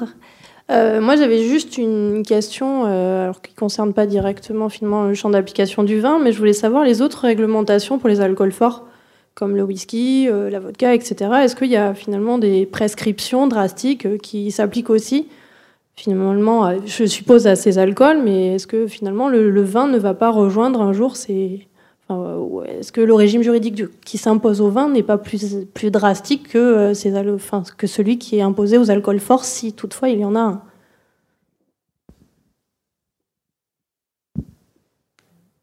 Alors, oui, alors moi je ne l'ai pas étudié, mais effectivement, il existe une réglementation spécifique pour les alcools forts. Euh, ne l'ayant pas étudié, je ne peux pas les comparer. Voilà. Euh, moi, j'ai simplement vu plutôt comme euh, ce qui faisait la spécificité du vin était en train de plus ou moins de disparaître par rapport aux autres aliments. Euh, enfin, voilà. mais euh, je ne sais pas si d'autres personnes ont beaucoup plus de, de, connaissances en la matière. Mais oui, il y a une réglementation. Enfin, il y a, je sais qu'il y a un, décret paru en décembre sur les alcools forts, par exemple. Merci. À ma connaissance, pour les alcools, enfin les spiritueux, la réglementation touche principalement à tout ce qui, est, euh, enfin, tout ce qui euh, concerne l'information sur euh, l'élevage, enfin sur la durée, le, vieillissement en fait de, l'alcool, ça c'est assez bien encadré et ça dépend de chaque cahier des charges, évidemment, de chaque, de chaque alcool, de chaque spiritueux concerné.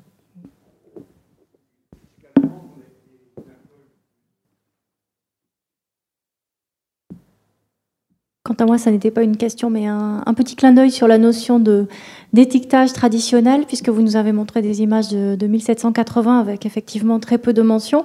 Euh, c'était pour signaler qu'à l'intérieur de, la cité, nous avons la reproduction d'une jarre égyptienne qui date de 3500 ans avant le Christ.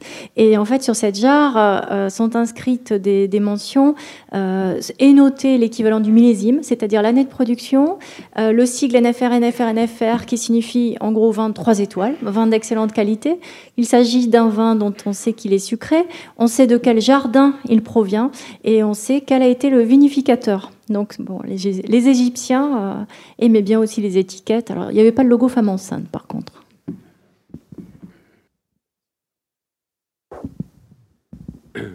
Alors, juste une petite précision, sauf erreur de ma part, mais euh, il y a une confusion entre l'étiquette et la contre-étiquette. En fait, quand euh, vous montrez la, bouteille de Château Carbonieux, c'est la contre-étiquette. Légalement, l'étiquette, c'est ce qu'on appelle la contre.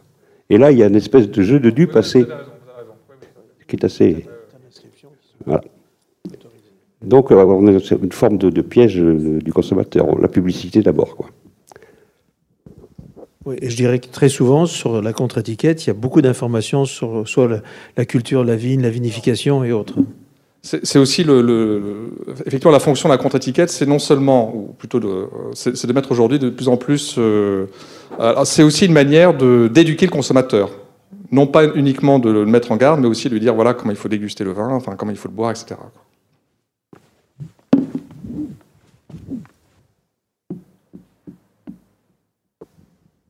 Bonjour. Euh, ma question est la suivante. J'ai appris euh, récemment qu'il y avait des vins euh, de Bordeaux qui étaient fabriqués, enfin je ne sais pas si le terme est bon, élevés plutôt, et non acquis, enfin sans acquis, parce qu'ils partaient directement à l'export. Donc juridiquement, l'aspect de la taxation, comment comment c'est appréhendé? Je ne voudrais pas que ce soit une question piège. Euh, là, je tombe vraiment dans le piège parce que je ne peux absolument pas vous répondre.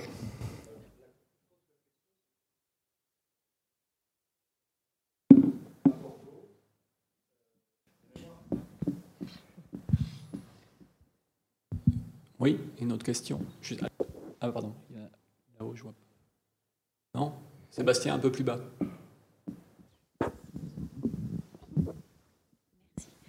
Oui, je voudrais juste savoir, en fait, par rapport à l'étiquette, si aujourd'hui, alors bien sûr, il y a effectivement plein de points à respecter, mais est-ce qu'un viticulteur ou un négociant peut créer sa propre étiquette par, avec son imprimeur et, Ou est-ce qu'il a une validation? Est-ce qu'il y a une validation aujourd'hui?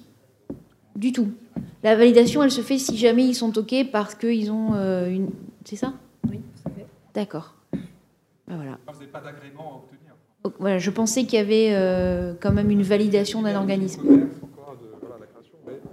contrairement aux États-Unis, où ça doit passer par le TTB, qui doit approuver toutes les bouteilles, euh, enfin, toutes les étiquettes, euh, pour qu'un vin puisse être mis sur le marché en France. Il n'y a pas de tel filtre préalable. D'accord. Merci. Oui, l'imprimeur, mais également les, la directe, puisqu'il est, il, est, il est habituel de, de soumettre les, les, étiquettes nouvelles et notamment les nouvelles dénominations, à, l'avis de la directe, qui, n'a pas de, de, pouvoir euh, réglementaire en, la matière. Alors, ils donnent leur avis, mais c'est évidemment sous réserve de, de l'appréciation des tribunaux. Et la question euh, juridique est de savoir, si l'avis est négatif, si cet avis vaut euh, décision faisant grief. Je suis en plein au cœur de cette question. Oui, en fait, il y a une sorte de rescrit, des rescrits informels qui peuvent être mis en place où on pose la question préalablement euh, à la directe, mais la question, effectivement, c'est de savoir quelle est la valeur de, cet avis par la suite.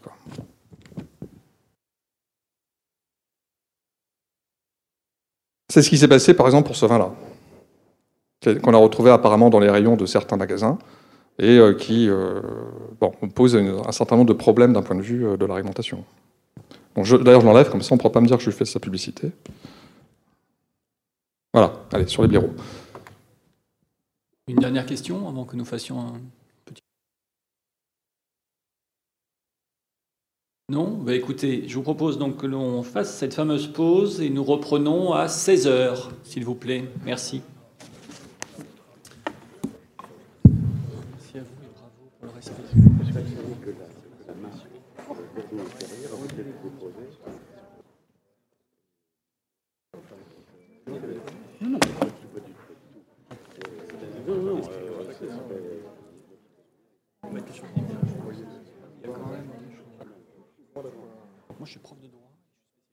Les passions, et peut-être aussi, et ça c'est un problème, susciter autant d'incompréhension que celui de la publicité pour, pour le vin.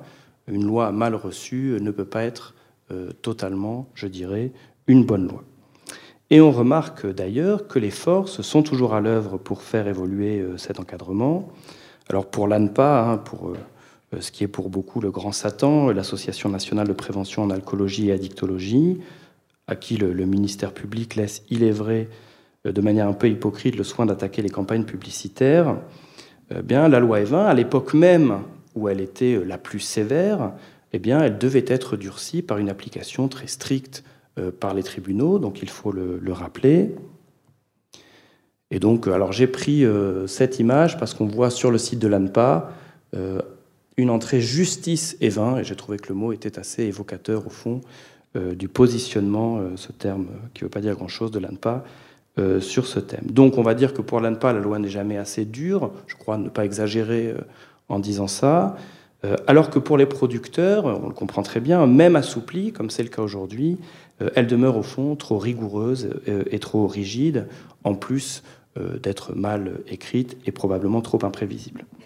Alors tout ceci est comme d'habitude une question de, point de vue, hein, ce qui nous permet de dédramatiser tout ça.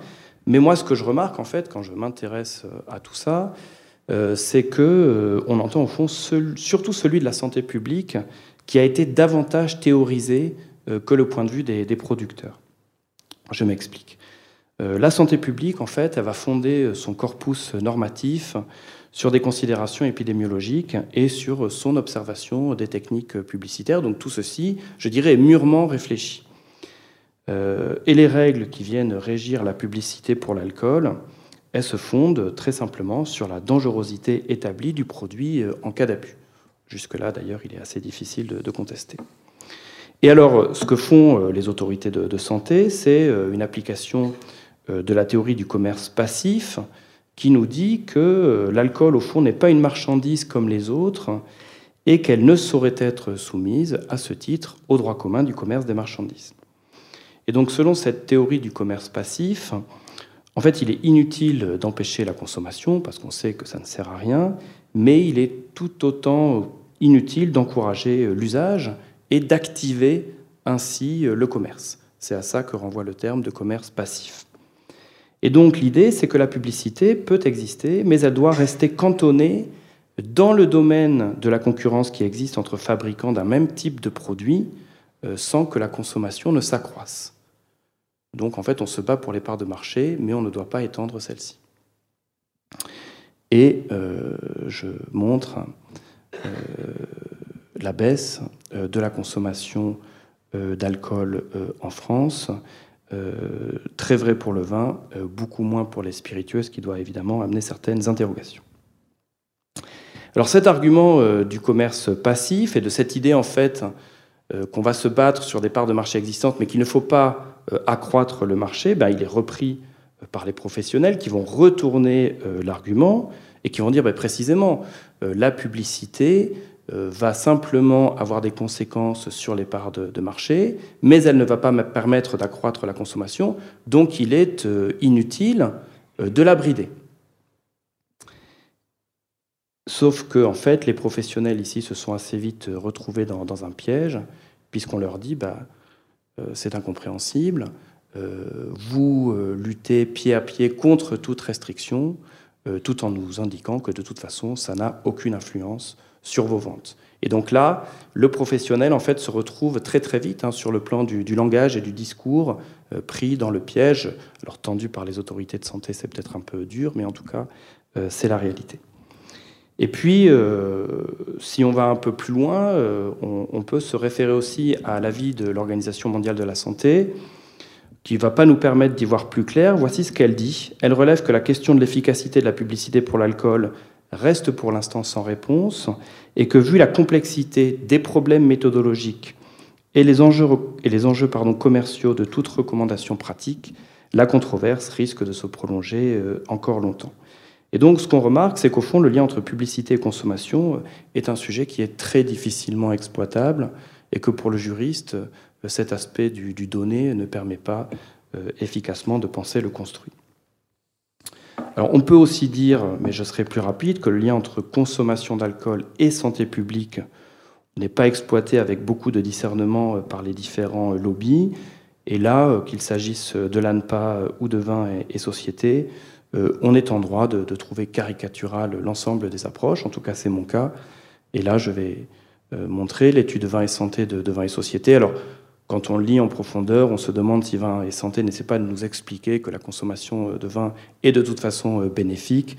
Euh, je trouve que ce n'est pas avec des arguments comme ça qu'on viendra au soutien des, producteurs.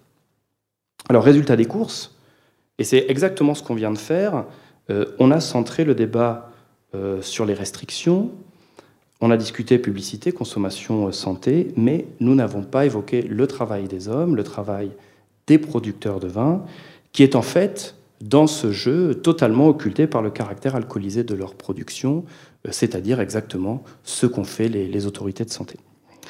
Alors moi je trouve que c'est dommage, et je trouve que c'est surtout critiquable en droit, puisqu'il faut euh, rappeler euh, que pour l'Union européenne, les indications géographiques que sont les AOP et les IGP servent de finalité protéger les opérateurs et les zones de production, et je souligne, ce qui est légitimé par l'effort qualitatif produit euh, et au service du développement. Donc on souligne aussi le travail des hommes. C'est une forme de récompense, euh, les indications géographiques. Et puis ensuite, deuxième objectif, garantir une typicité locale des produits aux consommateurs. Alors précisément, quand on parle de ces éléments, eh apparaissent ici les éléments constitutifs du terroir, que sont la zone géographique, l'interaction entre l'homme et son milieu naturel par le travail et pas par magie, je tiens à le rappeler, et euh, la typicité des produits qui sont ainsi proposés aux consommateurs. Et donc, plutôt que de centrer euh, systématiquement le débat sur la légitimité des restrictions, dont je rappelle qu'elles sont validées tant par la Cour de justice que par la Cour européenne, eh bien, pourquoi ne pas s'interroger, en prenant le problème peut-être à rebours, euh, sur la légitimité de la publicité des producteurs de vin au regard de leurs produits et de leur production. Et on le verra. Alors c'est un raisonnement qui a commencé euh, à être, euh, euh, comment dirais-je, propagé ou diffusé par Vin et Société, hein, qui insiste beaucoup sur le nombre d'emplois directs et indirects attachés à la filière. Et puis c'est un raisonnement qui a été suivi par les juridictions françaises dans les dernières décisions rendues en matière de loi et vin. J'y reviendrai tout à l'heure. Et donc pour conclure sur cette première partie, euh, on peut considérer que, le terroir est un argument presque ontologique en faveur d'une publicité euh, raisonnable sur le vin. Alors maintenant, plus rapide, euh, le terroir et le champ de la publicité. Alors je rappelle que le Code de la santé publique encadre toute publicité sur le vin, qu'elle soit directe ou qu'elle soit indirecte. Et le problème euh, vient du fait qu'entre publicité indirecte et information euh, générale, la frontière se trace très difficilement et que sur ce point, euh, la loi a probablement manqué son objectif par un manque de précision. Alors, ce qui va se passer, c'est que fort logiquement, si on réduit la publicité à une information objective, comme c'est le cas en matière de loi E20, eh bien, on peut produire un résultat inattendu, c'est-à-dire que l'information devient elle-même publicité. Euh, et là, euh, on peut avoir comme situation un peu surprenante qu'un tribunal peut être conduit à sanctionner un contenu journalistique alors même qu'une telle censure ne participe certainement pas de la ratio legis des dispositions du Code de la santé publique Et c'est ainsi que, par un arrêt du 3 novembre 2004, la Chambre criminelle de la Cour de cassation a considéré qu'on entend par, publicité illicite, au sens des dispositions du Code de la santé publique, tout acte en faveur d'un organisme, d'un service, d'une activité, d'un produit ou d'un article ayant pour effet, quelle qu'en soit la finalité, de rappeler une boisson alcoolique sans satisfaire aux exigences euh, de l'article L3323-4 du même code, euh, c'est-à-dire la mention euh, sanitaire. Alors l'effet était simple, hein. c'était le, magazine Action Automoto pour les fans, qui avait publié la photographie d'un pilote de course automobile et qui avait laissé apparaître le nom et, le logo d'une célèbre marque de bière, reproduit à plusieurs reprises, ainsi qu'une marque de champagne, illustrée par la présence de, de deux bouteilles de cette marque. Alors, je n'ai pas retrouvé la photo, donc c'est pour ça qu'elle n'apparaît pas sur le, PowerPoint. Et la solution a ensuite été reprise dans des affaires qui ont fait grand bruit euh, par des juridictions du fond, dans des contextes, il est vrai, euh, un peu euh, différents, puisqu'on avait donc des articles de presse. Celui-ci était probablement, je dirais, moins sujet à controverse que, le précédent avec Scarlett Johansson, mais une censure de ces articles de presse sur le fondement euh, d'un défaut de respect des dispositions de, la loi E20, euh, alors pourtant hein, euh, que la nature pénale du texte aurait pu inviter à une, à une application très stricte, à une interprétation très stricte de, celui-ci. Et alors, au final, ce qui est très étonnant, c'est que ces affaires, elles ont servi le lobby provin. pourquoi? Ben Parce qu'on le sait tous, enfin tous les juristes de la salle le savent, une mauvaise jurisprudence s'expose à un bris par le législateur, et c'est exactement euh, ce qui s'est passé en 2016, pardon, puisqu'un nouvel article L3323-3-1 a distingué la publicité euh, sur le vin de l'information œnologique euh, et œnotouristique, hein, comme il est d'usage de le dire. Alors je ne vais pas lire tout l'article, mais il fait référence en fait à l'ensemble des éléments du terroir, à l'ensemble des éléments constitutifs d'une indication géographique c'est-à-dire appellation d'origine ou indication géographique euh, protégée. Et donc ici, euh, le terroir euh, a été utilisé pour fonder une distinction ou permettre la mise en œuvre d'une distinction entre publicité et information œnologique et œnotouristique. Laurent, ça va? Nickel. troisième partie maintenant, le terroir et la licéité de la publicité une, ce sont des éléments bien sûr très importants, hein, puisque euh, la loi E20 permet certains supports et ensuite permet certains contenus. Et euh, la question des contenus a, donné lieu à un contentieux très important, euh, assez complexe à, appréhender, aussi bien sur le sens des décisions au fond que sur la manière dont elles ont été prises. Euh, et je vais revenir euh, là-dessus. Alors la loi E20 euh, a consacré le principe d'une publicité dite objective et informative. Alors qu'est-ce que ça veut dire? Je vais reprendre ici les mots du ministre de la Santé en 2005, qui nous dit ben, l'esprit de la loi E20 tourne autour de, trois idées clés la description du produit et non de l'acte et des effets de consommation, des indications objectives et non subjectives à des fins informatives et non incitative. Résultat, annonceurs et publicitaires se promènent sur une corde très raide, euh, mettant en œuvre ce que les publicitaires ont appelé la stratégie du dit sous interdit, c'est-à-dire comment faire passer le message en respectant euh, l'interdit. Euh, se sont lancés aussi, il faut le dire, dans des stratégies de, contournement, et il est revenu au juge la tâche difficile de faire application de la loi. Et ce qu'on remarque du coup, c'est que l'orientation de l'interprétation du juge devient un élément absolument essentiel du contentieux, ce qui ouvre la voie au lobbying judiciaire par la création d'un contentieux spécifique euh, fait ou créé pour influencer euh, l'application du texte. Alors c'est la stratégie qu'a poursuivi euh, l'ANPA, euh, qui a mis en œuvre donc ce qu'on appelle les stratégies de repeat player, qui sont propres aux groupes d'intérêt et dont on sait qu'elles peuvent être efficaces si le groupe d'intérêt est bien organisé, ce qui est le cas pour l'ANPA, et bien financé, ce qui est aussi le cas. Et donc l'ANPA va lancer tout un ensemble de, procédures. Alors, pas systématiquement, hein, c'est pas vrai, elle fait le tri pour avoir on va dire, des victoires significatives, mais elle va lancer des procédures aussi bien devant l'autorité de régulation professionnelle de la publicité que devant les, juridictions.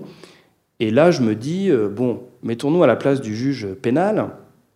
Est-il un allié naturel du producteur de vin? Quelle va, être sa réaction saisie d'une telle demande? Bon, le, principe de l'égalité criminelle euh, pourrait fonder une appréciation, une application assez stricte de, sa part, mais je me dis qu'il faut aussi prendre en considération le fait que le, juge pénal est très très souvent confronté à l'alcool euh, et généralement euh, pas dans des hypothèses très plaisantes, et que je suis sûr que c'est de nature à influencer son jugement. Alors à l'origine, quels sont les, contenus légalement autorisés par la loi E20 ben, Ils sont plutôt arides. Hein. Euh, l'indication du degré volumique d'alcool, l'origine, la dénomination et la composition du produit, le nom et l'adresse du fabricant, des agents et des dépositaires, le mode d'élaboration, les modalités de vente et le mode de consommation du produit, euh, des références relatives au terroir de production et aux distinctions euh, obtenues. Voilà sur quoi, à l'origine, on pouvait communiquer en matière de, publicité pour les boissons alcoolisées. Et puis, une loi de 2005 a ajouté des choses très importantes. Euh, c'est pour ça que j'en parle, parce que c'est un lien avec le terroir, la référence aux appellations d'origine et aux indications géographiques protégées, et puis des références objectives relatives à la couleur et aux caractéristiques olfactives et gustatives du produit. Donc ça, c'est une grande victoire pour les producteurs de vin, c'est une très grosse défaite euh, pour l'ANPA. Euh, et on remarque, comme tout à l'heure, que cette modification apportée en 2005, en fait, c'est un bris de jurisprudence euh, puisque la, rédaction de ce texte est intervenue à l'initiative du Sénat, à la suite d'ordonnances de, référé du président du tribunal de grande instance de Paris en 2004, qui avait sanctionné euh, des campagnes publicitaires du coup passées à la postérité, euh, des interprofessions bordelaises et bourguignonnes. J'en profite pour dire ce que je n'ai pas encore dit, c'est que l'ANPA euh, met en œuvre des stratégies euh, judiciaires alors que le lobby provin agit plutôt au stade de l'élaboration de, la loi euh, grâce à un réseau de, parlementaires, notamment girondins. Alors, à l'époque de cette modification, donc de la possibilité de communiquer, on va dire, davantage sur le terroir, sur les qualités du produit et sur les indications géographiques valorisantes, eh bien, euh, je, me suis replongé en fait dans les commentaires de, la loi et on estimait euh, que ces mentions n'auraient pas forcément beaucoup d'impact, qu'elles pouvaient être considérées comme surabondantes euh, en ce qu'elles pouvaient déjà relever de la notion de terroir, hein, qui était déjà citée par la loi E20, pouvaient se confondre aussi avec la notion d'origine ou encore du mode d'élaboration, et que devant, comme toutes les autres, rester strictement informatives, elle n'était probablement pas de nature, au fond, à véritablement infléchir la jurisprudence. Alors je vais illustrer euh, ceci avec une publicité qui est aussi du coup devenue euh, très célèbre, une très belle publicité euh, pour le champagne Moët Chandon. donc on voit cette représentation pour du champagne rosé avec ces pétales de rose qui font référence à la fois à la couleur du vin et à son caractère euh, effervescent. Et puis ce slogan, qui est au fond le slogan qui a été, jugé litigieux par la Cour d'appel de Paris, euh, La nuit est rose, puisqu'en fait tout fonctionnait sauf euh, ce slogan, c'est-à-dire que tout était conforme aux prescriptions de la loi E20, sauf le slogan, parce que pour la Cour d'appel de Paris, il avait pour effet de faire sortir la publicité du cadre autorisé en créant une association d'idées entre la consommation du champagne et le fait de voir la vie en rose. Euh, et donc le message n'était pas centré exclusivement sur le produit, ce qui exposait cette publicité à la censure. Alors ça, c'est pour euh, ce qu'on appelle la publicité, c'est-à-dire la publicité pour une marque. Je vais prendre un, deuxième exemple, qui est un exemple de propagande, c'est-à-dire de publicité collective. Pour euh, le Cabernet d'Anjou, c'est l'affaire Val-de-Loire qui a été jugée par la première civile le 22 mai 2008. Et ici, ce qui est intéressant, c'est de relever que la Cour d'appel avait jugé que la publicité ne contenait aucune mise en scène extérieure au produit en cause, euh, la représentation du vin ne pouvant euh, se faire autrement qu'au travers d'une bouteille ou de verre rempli, ce qui n'est pas faux, hein. et que les couleurs choisies en rapport avec celles du vin n'impliquaient pas de prime abord une référence à la convivialité incitant à la boisson. Donc du coup, pour la Cour d'appel, la publicité était bien informative, et elle n'avait pas de côté de caractère incitatif en donnant un sentiment de convivialité de nature lui-même à présenter l'acte de consommation de manière favorable. Et euh, le slogan, alors je vais le lire parce que je ne sais pas si ça apparaît bien, qui ose dire que jeunesse ne rime pas avec euh, délicatesse, était selon la Cour employé pour souligner la spécificité du vin de Loire, euh, consommable dès son plus jeune âge par opposition au vin de garde, jeunesse et délicatesse pouvant s'appliquer objectivement aux qualités gustatives du produit. Alors, on va bien sûr saluer la sagacité du juge, mais surtout dire que l'affaire a probablement été très très bien plaidée. Mais la Cour de cassation a censuré euh, la solution de la Cour d'appel, hein, qui avait donc validé cette publicité, euh, en nous disant que le message de la publicité ne se bornait pas en la reprise des caractéristiques objectives et techniques du produit, mais renvoyait sans ambiguïté euh, au comportement humain, selon une technique qui avait, été qualifiée par le premier juge, donc celui du TGI, de manipulation des affects, et constituait d'évidence une incitation à la consommation de cette boisson alcoolique. Bon, je pense que ça se plaide aussi quand on voit la position des, verres, euh, l'évocation. Ça doit être ça, la cuvée Tour de Pise. Euh, donc je dirais que les deux sont plaidables évidemment et que là encore tout est question de point de vue comme d'habitude dans la vie. Et pourtant, alors euh, ces deux jurisprudences nous montrent qu'en fait la loi de 2005 n'a peut-être pas changé grand-chose et pourtant il y a bien eu un avant et un après 2005 que je vais illustrer avec deux autres publicités et après j'aurai terminé. C'est bon? Euh, Elle aussi euh, très célèbre, que beaucoup d'entre vous, je l'imagine, euh, connaissent. Alors la première, je sors un peu du thème, elle concerne le whisky Jameson. Super dessin, inspiré donc de l'univers de la BD Blake et Mortimer.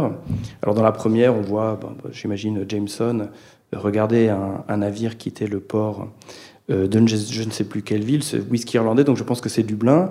Euh, ensuite, on le voit donc par la fenêtre de la distillerie euh, mirer un verre d'alcool près d'un alambic, et ensuite on le voit donc dans le, chai, je ne sais pas si on dit chai d'ailleurs pour le whisky, dans l'endroit où est élevé le, whisky. Euh, et cette affaire, elle a donné lieu à un contentieux très intéressant, et elle est devenue au fond une affaire emblématique des difficultés d'application de, la loi Evin. Alors les premiers juges du fond ont refusé de censurer la publicité. En revanche, la Cour de cassation a ensuite euh, censuré. Voici ce qu'elle nous dit. Bah, le décor des affiches publicitaires constitue une mise en scène destinée à valoriser le whisky Jameson en associant des éléments de nature à lui donner une image séduisante, liée à l'Irlande et à ses traditions, associée au thème du voyage et à l'ancienneté de ses méthodes de fabrication, éléments qui sont étrangers à la stricte indication de l'origine du produit, de sa composition et de son mode d'élaboration. Mais les deux fois, les cours d'appel de renvoi ont résisté à la Cour de cassation pour adopter la solution retenue par la première Cour d'appel. Et ça me permet de souligner euh, cette donnée très importante euh, quand on appréhende ce contentieux, c'est que généralement, les juges du fond euh, sont assez peu enclins à s'aligner sur la rigueur témoignée ou mise en place par la Cour de cassation. Et donc, on a beaucoup de résistance des juges du fond qui accueille un peu mieux, on va dire, les arguments des plaideurs du côté des producteurs de vin ou des alcooliers, comme on dit. Et puis, euh, la Cour de cassation a fini par s'incliner, ce qu'il faut souligner, et va venir approuver la motivation de la deuxième Cour d'appel de renvoi, la Cour d'appel d'Orléans, au terme d'un arrêt tout à fait net, qui va bien distinguer du coup les éléments illicites des éléments licites. Donc, très important pour le juriste en matière de prévisibilité, c'est de bien sûr savoir où se situer par rapport à l'accueil qui pourrait être réservé euh, à tel ou tel comportement. Je passe sur les arguments liés euh, à la référence euh, au thème de la BD, on va dire, ou au thème de la fiction, qui ne nous intéressent pas directement, et ça me permet d'aller un peu plus vite.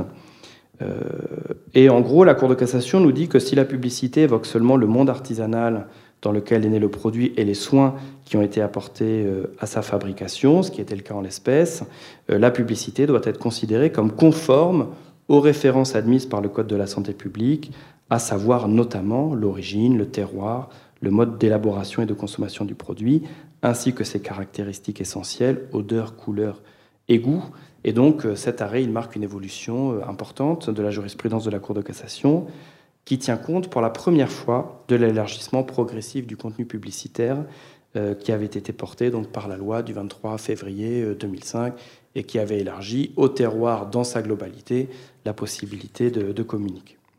Dernière campagne, euh, pour finir bien sûr sur une note euh, bordelaise, euh, la campagne du, CIVB, là encore, pour faire rapide, hein, parce que je crois qu'il faut que il faut conclure. Donc je vais aller très vite. ce qui est intéressant, c'est que là encore, on assiste à une résistance des cours d'appel.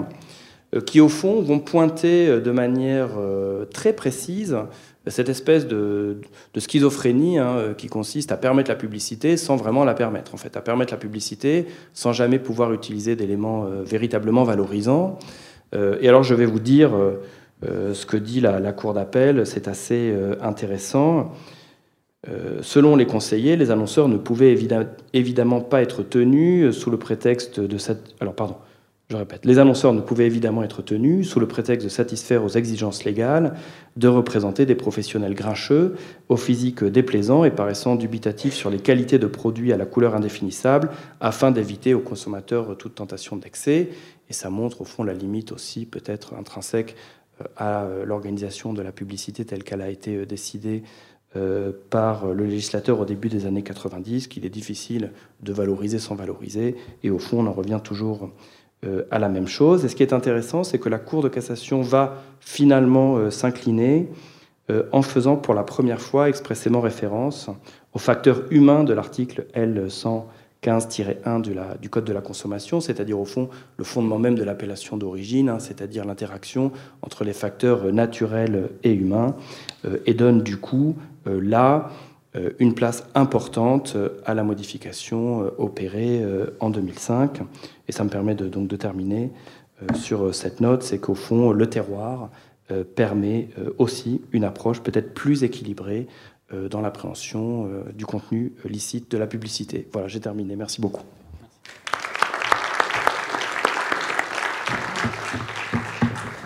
Merci Ronan pour cette présentation parfaitement équilibré et je vois déjà qu'il y a une question.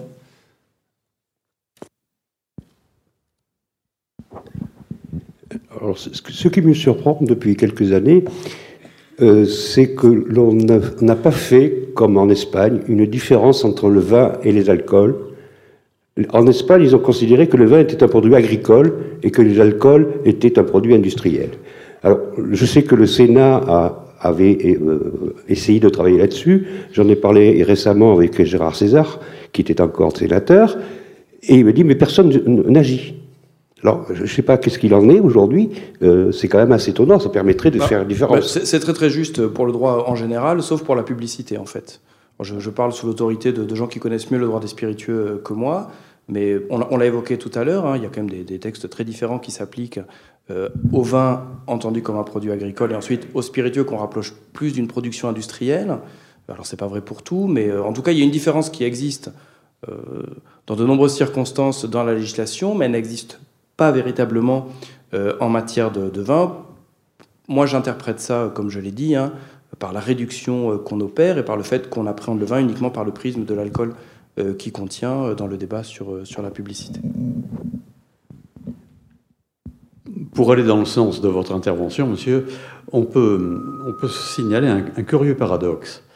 C'est qu'en juillet, je crois, 1980, la Cour de justice des communautés avait condamné la France euh, pour des questions de publicité euh, relatives aux alcools.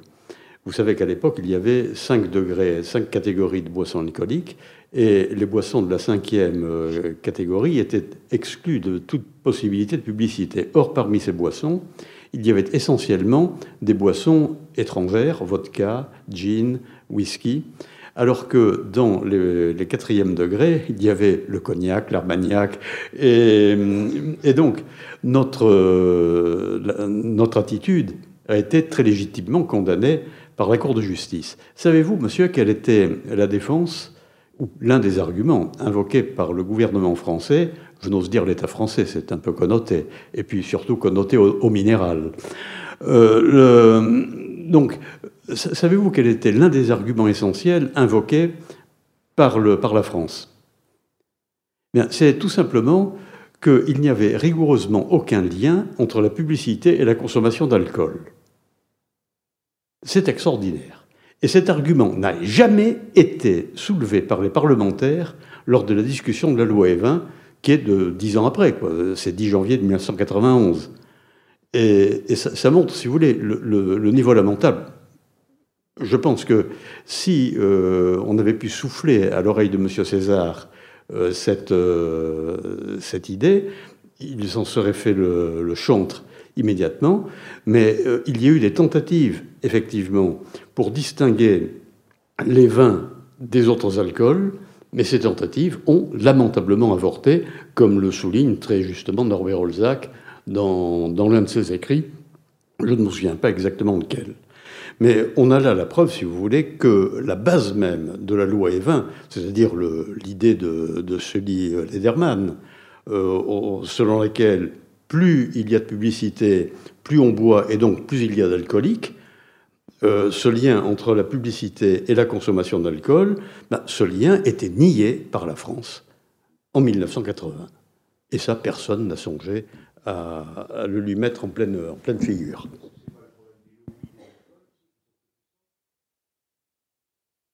Euh, les lobbies anti-alcooliques sont très puissants, mais sur, sur ce terrain-là, les lobbies alcooliques ou alcooliers ont été complètement idiots et absents du débat. Parce qu'il est évident que personne n'ira se battre pour dire qu'on on conduit mieux, mieux en voiture quand on a 2,5 grammes. C'est, euh, personne. Mais euh, je me souviens dans la revue du vin de France d'une interview d'André Lurton qui disait un, on ne se saoule pas avec du Château Margaux, et euh, deux, il suggérait de, déterminer dans les accidents prétendument dus à l'alcool ce qu'effectivement avaient bu euh, les, intéressés. Et on serait peut-être rendu compte qu'il y a beaucoup plus d'alcool dur impliqué dans la chose que euh, d'alcool soft comme, comme le vin. Et si j'en ajoute encore l'histoire des gamma GT, euh, dont on tient un grand compte dans les commissions de retrait de permis de conduire et dans tous ces trucs qui nous, qui nous plombent un peu euh, l'art de vivre dans notre beau pays, eh bien, on se rend compte que finalement, l'individu euh, qui a énormément de gamma GT, disons 90, enfin un, vrai, un vrai buveur, eh bien, lui, il est habitué. Et par conséquent, euh, le, fait de dépasser la dose prescrite, pour lui, c'est pas grave. Mais prenez euh, l'un de, nos frères dans la croyance, en Dieu euh, en, fin de ramadan avec une bière, un type qui n'est pas habitué à boire de l'alcool, lui, il est dangereux. Hein il, y a des, il y a des nuances qu'il aurait peut-être fallu qu'il aurait peut-être fallu prendre en considération. Et moi, ce qui me choque surtout, c'est l'attitude des tribunaux qui n'ont pas hésité à faire litière du principe de l'égalité et de l'interprétation stricte de la loi pénale, en assimilant par exemple dans la dans l'arrêt Heineken euh, la, à une publicité, alors que la publicité c'est quelque chose qu'on reçoit et Internet c'est quelque chose auquel on s'offre. C'est quand même exactement l'inverse. Donc Ici, je crois qu'il y a euh, beaucoup plus de, sentiments que de raisons qui dictent les, actions de la légistique et puis également des tribunaux, et c'est peut-être un peu dommage. Oui, puis pour aller dans votre sens, euh, monsieur, euh, je ne crois pas me tromper en disant qu'avant la loi Evin, la réglementation de la publicité pour les alcools dits forts était au fond bien plus stricte qu'elle ne l'a été euh, après euh, par la loi E20, alors que pour le vin, c'était tout l'inverse, et qu'au fond, le, vin est probablement le grand perdant, bien sûr, de, cette alimentation. Oui, mais sur l'interdiction de publicité, je crois avoir vu des statistiques autrefois, et notamment dans la revue du Vin de France, où il était démontré que avant la loi E20, la consommation de vin baissait considérablement et que la loi E20 l'a stabilisé, curieusement. L'a pas fait remonter quand même, mais là, à stabiliser, à, stopper la, chute. Mais euh, comme le disait, je me souviens plus si c'est Jérôme Baudouin ou Savreau dans la revue du vin de France, toujours, j'ai des lectures, je lis aussi le Dalloz, hein, rassurez-vous. Euh, il, est, euh, il est certain que la loi Evin privilégie les vins français qui n'ont pas besoin de publicité par rapport aux vins étrangers qui, eux, ont besoin de, publicité pour, pour, euh, pour, percer le marché français. Donc, comme euh, le disait euh, Ronan dans mon oreille gauche, le, il y a une, un effet protectionniste qui, peut-être, pourrait être estimé contraire aux, principes dirigeants de l'Union européenne.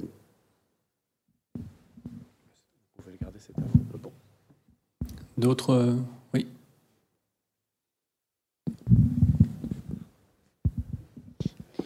bonjour. Euh, j'aurais aimé savoir si la loi Evin était une spécificité française et si tel n'était pas le cas, euh, si elle avait été antérieure ou postérieure en fait aux autres. Et par exemple pour la publicité Jameson, si on aurait pu interdire la publicité, y compris en Irlande, par exemple. Oui, c'est une spécificité française, hélas. mais la, loi Evin avait été précédée par la loi Barzac, qui doit dater de 1986 et qui se rapportait à la publicité en matière de tabac. Et euh, finalement, le régime des alcools a été, est, en fait beaucoup moins, beaucoup moins strict que celui des tabacs, puisque... Oui, c'est ça. Oui, en matière de tabac, on a ce qu'on appelait dénormalisé, hein, c'est-à-dire euh, interdit tout simplement la, publicité. D'autres questions? Oui, tout en bas.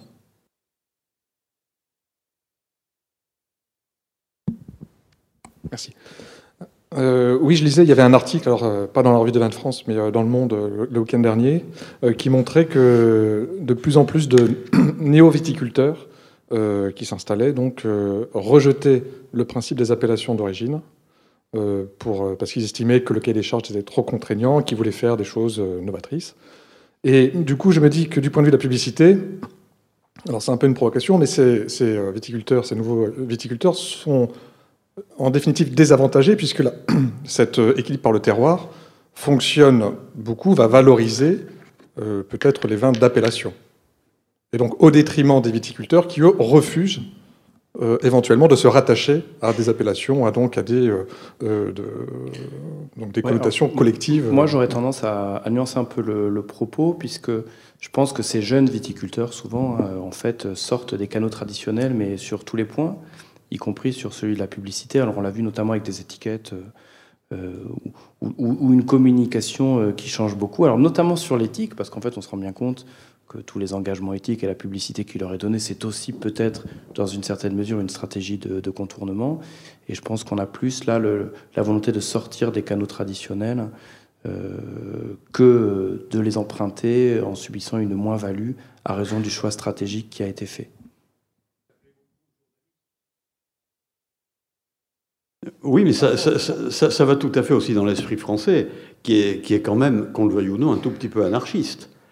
Et, ce, rejet, ce rejet des contraintes en, matière d'appellation, euh, il, est, évidemment justifié et fondé. Quand vous voyez que sous le même nom d'appellation d'origine contrôlée ou protégée, c'est pareil, on met la Romanée Conti avec son hectare 80 arts et 50 centiares, et les Côtes du Rhône avec 45 000 hectares, ou Pauillac avec 1119 hectares, c'est à mourir de rire.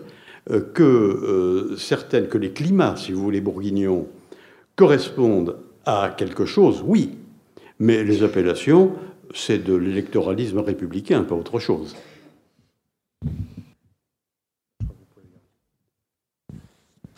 Bien, écoutez, je vais euh, céder. Alors, Ronan, tu disais que ça faisait un drôle d'effet d'avoir le professeur Agostini à, côté de soi. toi, tu l'as eu en droit privé comparé, en droit international privé, je l'ai eu aussi. Mais moi, je l'ai eu en première année de droit, introduction au droit civil. Où après un oral, il m'avait gratifié d'un ça suffit, cassez-vous. et je devais comprendre par la suite que dans son langage, ça signifiait que ça s'était plutôt pas mal passé. Mais sur le coup, c'est un peu surprenant. Donc j'ai fini par m'habituer et, je sais finalement que cette sensation bizarre que l'on a de, retrouver à côté de nous, bah, finalement c'est une forme de plaisir parce que euh, on est toujours, on a toujours hâte de, l'écouter. Et euh, je voulais particulièrement le remercier parce que c'est le, plus fidèle d'entre les fidèles de nos intervenants. Il était là euh, à la première édition, il n'en a manqué aucune. Ce matin, il était à Paris, je crois, où il plaidait. Il a fait, il s'est débrouillé pour être parmi nous cet après-midi. Donc je le, je le, remercie vivement. Et sans plus tarder, je lui, je lui rends la parole. Oui, merci Laurent. Je suis, je suis un peu hybride, si, si, je puis dire, puisque je suis à la fois professeur Jekyll et maître Hyde, et, mais je crois que la double appartenance est, un gage, euh, bon, non pas, de qualité, mais de meilleure compréhension euh, des problèmes, parce qu'il est, bon de les mûrir, mais il est, important aussi de, de les vivre. Et ici, je, voudrais commencer par expliquer euh, le titre non, enfin, indication cadastrale et nom de cru, non, non cadastral et nom de cru, et puis également le titre de ce qui est en dessous, professeur émérite à l'Université de Bordeaux. Il y a un problème de vocabulaire qui, qui est intéressant, qui doit être souligné, soulevé. Professeur A, professeur 2. Certains soutiennent effectivement qu'on est professeur émérite de l'université, et non pas à, puisqu'on n'est plus à l'université. Si vous voulez, c'est un peu ce que euh, cette nuance que la noblesse, que le vocabulaire nobiliaire allemand introduit. Lorsque vous êtes von, lorsque vous êtes de quelque chose, c'est très bien. Mais ce qui est encore mieux, c'est d'être von und zu, de et à. Ça veut dire que votre famille a conservé le fief depuis mille ans, depuis 1500 ans, depuis Charlemagne, et même plus. Et par conséquent, le, must, ça serait d'être professeur émérite de et à l'Université de Bordeaux. Mais intervenant quand même sous les ordres de Ronan dans le cadre du Master 2, je suis tout de même encore professeur émérite à. Donc, c'est le datif, ça n'est pas le génitif, mais vous verrez tout à l'heure, dans quelques instants, que euh, remonter aux vieilles déclinaisons latines, ou, allemandes, ou grecques, ou russes, ou tchèques, euh, n'est pas totalement dépourvu d'intérêt. Entrons maintenant dans le vif du sujet, non cadastral et non de cru. Vous avez compris, pour ceux qui ne le sauraient pas encore, qu'il y a deux catégories de noms de, vins. Vous avez la marque commerciale et vous avez la marque domaniale. La marque commerciale, c'est une marque, pourrait-on dire, hors sol, c'est-à-dire une marque dépourvue d'ancrage foncier, qui peut désigner euh, n'importe quoi, pourvu que ce soit du vin, s'il s'agit bien sûr d'une marque, euh, d'une marque vinicole. Alors que la marque domaniale, elle, euh, comme le, rappelait euh, Charlotte tout à l'heure, la marque domaniale, elle, celle qui s'annonce par l'un des 17 vocables réglementés de l'article 7 du décret numéro 2012-655 du 4 mai 2012, ces, ces marques domaniales, elles, sont soumises à un principe de spécialité renforcée. Elles ne peuvent désigner que du vin, certes, mais pas n'importe quel vin, le vin de qualité provenant d'une exploitation spécifiquement identifiée et bénéficiant d'une autonomie culturelle. Et ici, nous sommes justement dans le sujet, parce que au carrefour du nom de cru et du nom de terrain, du nom des parcelles, il y a le cadastre. Et quelle va être l'incidence du cadastre sur le nom de cru, sur sa légitimité ou sur sa licéité? D'abord, qu'est-ce que c'est que le cadastre? Eh bien, M. Valls serait certainement content de savoir que le cadastre correspond aux valeurs républicaines. En effet, il a été institué à l'occasion d'une loi de 1791, d'une loi de la Constituante, instituant un impôt foncier spécifique. Et le cadastre a été euh, créé sous l'Empire en 1807 pour permettre la perception effective de cet impôt.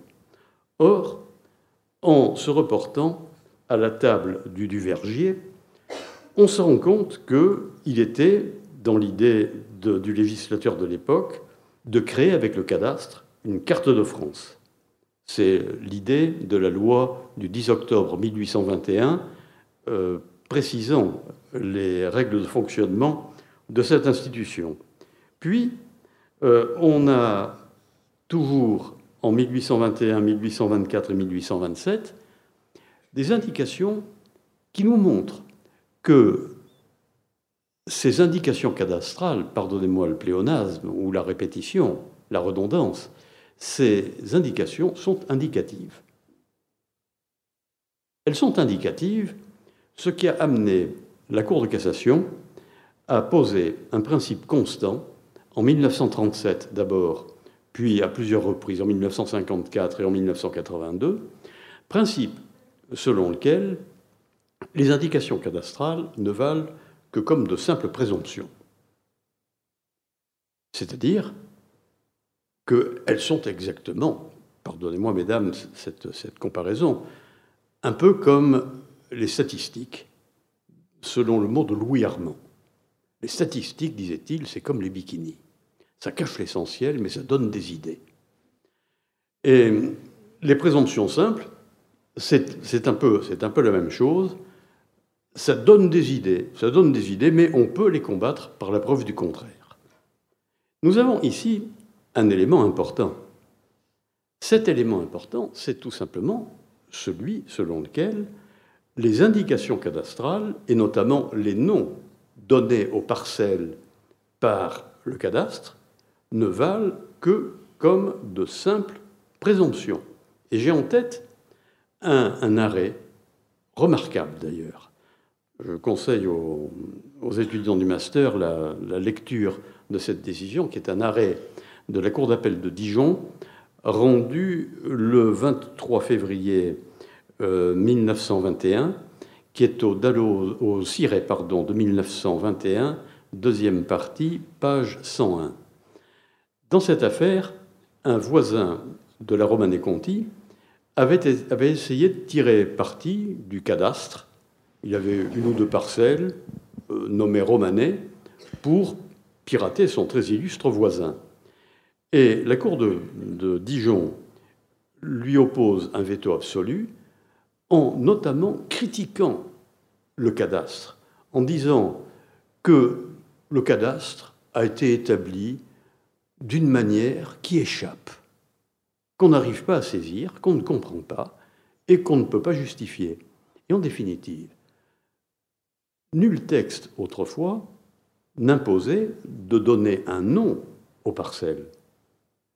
Ce nom, c'est un peu comme les habitudes que les officiers de l'état civil avaient prises dans un lointain passé pour euh, donner aux enfants naturels, euh, c'est-à-dire pour les, juristes euh, chevronnés comme moi, c'est-à-dire les enfants hors mariage, les enfants conçus ex damno coito, comme on.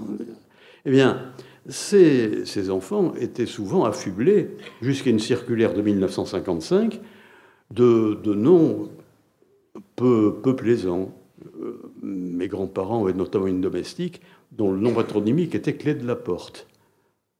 Ben, tout simplement parce qu'on l'avait trouvée euh, toute petite euh, devant, devant la porte. Eh bien, vous voyez ici, le, cadastre, on peut se demander s'il peut avoir, s'il est digne de quelque considération que ce soit en matière de toponymie vinicole. Or, comment a-t-il été amené à intervenir? La première manifestation, semble-t-il, est un arrêt, l'arrêt Lacardone, qui a été rendu par la Cour de cassation en 1847 et qui a justifié l'utilisation de ce nom pour désigner du vin par le fait que le vin était effectivement produit euh, sur des parcelles dénommées Lacardone et que par conséquent, celui qui était déjà titulaire de la marque Lacardone ne pouvait pas interdire à son voisin de procéder exactement de la même manière que lui. Et on ne parlait pas de cadastre à l'époque. Parce que en 1847, euh, le cadastre, il était encore à ses premiers balbutiements. Parce qu'il y a eu d'abord le cadastre napoléonien. le cadastre napoléonien, c'est le milieu du XIXe siècle. Et le nouveau cadastre, qui est plus sérieux, eh bien, il n'a eu, eu aucune incidence sur le nom des parcelles. Il se borne à préciser les délimitations. Et alors, cette, euh, cette, euh, cette, origine jurisprudentielle allait se retrouver dans un certain nombre euh, d'autres arrêts ultérieurs, et il s'agissait ici de donner au nom cadastral, en fait, un effet positif qui va très vite, enfin très vite, qui va de nos jours euh, se transformer en effet négatif, avec notamment deux arrêts rendus en 2013 et 2014 de la Cour de cassation, l'arrêt Grand Ousteau et l'arrêt du Cluseau. Et donc, très rapidement, je voudrais vous présenter l'effet positif d'abord et l'effet négatif ensuite. Effet positif, à partir de l'arrêt Lacardone, euh, il a été tentant pour des personnes exerçant leur, euh, leur activité de viticulteur sur un terrain euh, suggérant une homonymie flatteuse, d'utiliser ce nom pour permettre à un cru d'honnête roture d'entrer dans la cour des grands. Mais il a fallu tout de même un, certain temps, comme le, le, fut du canon dans le sketch de Fernand Reynaud, il a fallu un certain temps pour que cette jurisprudence s'affirme. Alors, très, brièvement, 1892, nous avons un arrêt fondamental qui est l'arrêt L'arrivée Aubryon. Aubryon avait été, euh, c'était autrefois une grande, une grande propriété constituée par les Pontac, une grande famille de parlementaires bordelais, et cette, euh, cette propriété avait été divisée, et à la fin du XIXe siècle, le propriétaire de l'arrivée, qui avait autrefois appartenu à Aubryon, prétendait s'appeler Aubryon l'arrivée. La Cour de Bordeaux lui dit à très juste titre Aubryon, d'accord, mais pas en termes d'appel. Appelez-vous l'arrivée Aubryon Oui, mais certainement pas Aubryon l'arrivée, parce que là, la confusion entre les deux est évidente.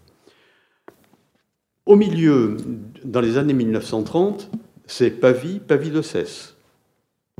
Et assez rapidement, dans le courant, à la fin des années 1960, lorsque le bâtonnier Pierre Siret engage la croisade d'épuration euh, qu'il avait euh, imaginée euh, au soutien du, château Latour, il eut tout de même la charité reconnaissons-le, de faire une exception dans la, sévérité dont il témoignait à l'égard des homonymes de la tour, en disant que si jamais il y a des parcelles cadastrées la tour, eh bien là, on va admettre l'homonymie. Autrement dit, vous voyez que l'homonymie qui était fondé finalement sur le nom de l'exploitation plutôt que sur le nom cadastral lui-même, l'homonymie va devenir purement et simplement cadastrale. J'ai par exemple en tête un arrêt rendu en 1910 par la Cour d'appel de Bordeaux dans une affaire concernant le château Cheval Blanc, qui entendait interdire à l'un de ses, voisins, et à l'un de ses congénères de la région bordelaise, de s'appeler Cheval Blanc. Et cette euh, tentative euh, connut l'échec parce que l'exploitation se nommait Cheval Blanc de manière indiscutable depuis la nuit des temps. Et ici, ça n'était pas vraiment de cadastre. que l'on parlait, mais plutôt d'exploitation. Et c'est euh, Pierre Siret, honneur à sa mémoire, c'était vraiment un immense juriste, et pour les, jeunes qui sont ici, je, donne simplement deux références.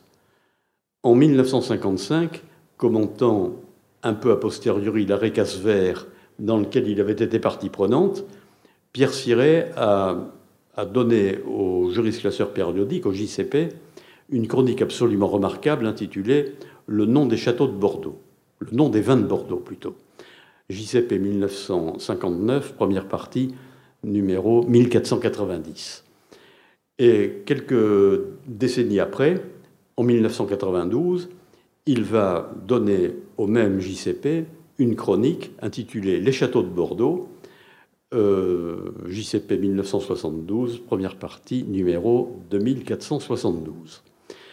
Et euh, cette affaire avait d'ailleurs soulevé un, véritable tollé au sein du, barreau bordelais, puisque euh, Pierre Siret avait signé sa, chronique, non pas bâtonnier ou bâtonnier, ancien bâtonnier du barreau de Bordeaux, mais tout simplement conseil juridique de l'INAO.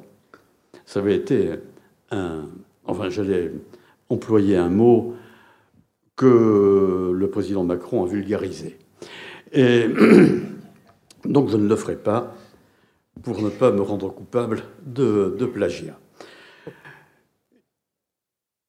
Nous, avons donc ici une, une tendance très nette qui va permettre donc, euh, effet positif qui va permettre à un viticulteur de revendiquer l'utilisation, un droit au nom prestigieux pour désigner son vin et pour entrer évidemment en concurrence directe avec le grand cru dont il euh, pirate la notoriété.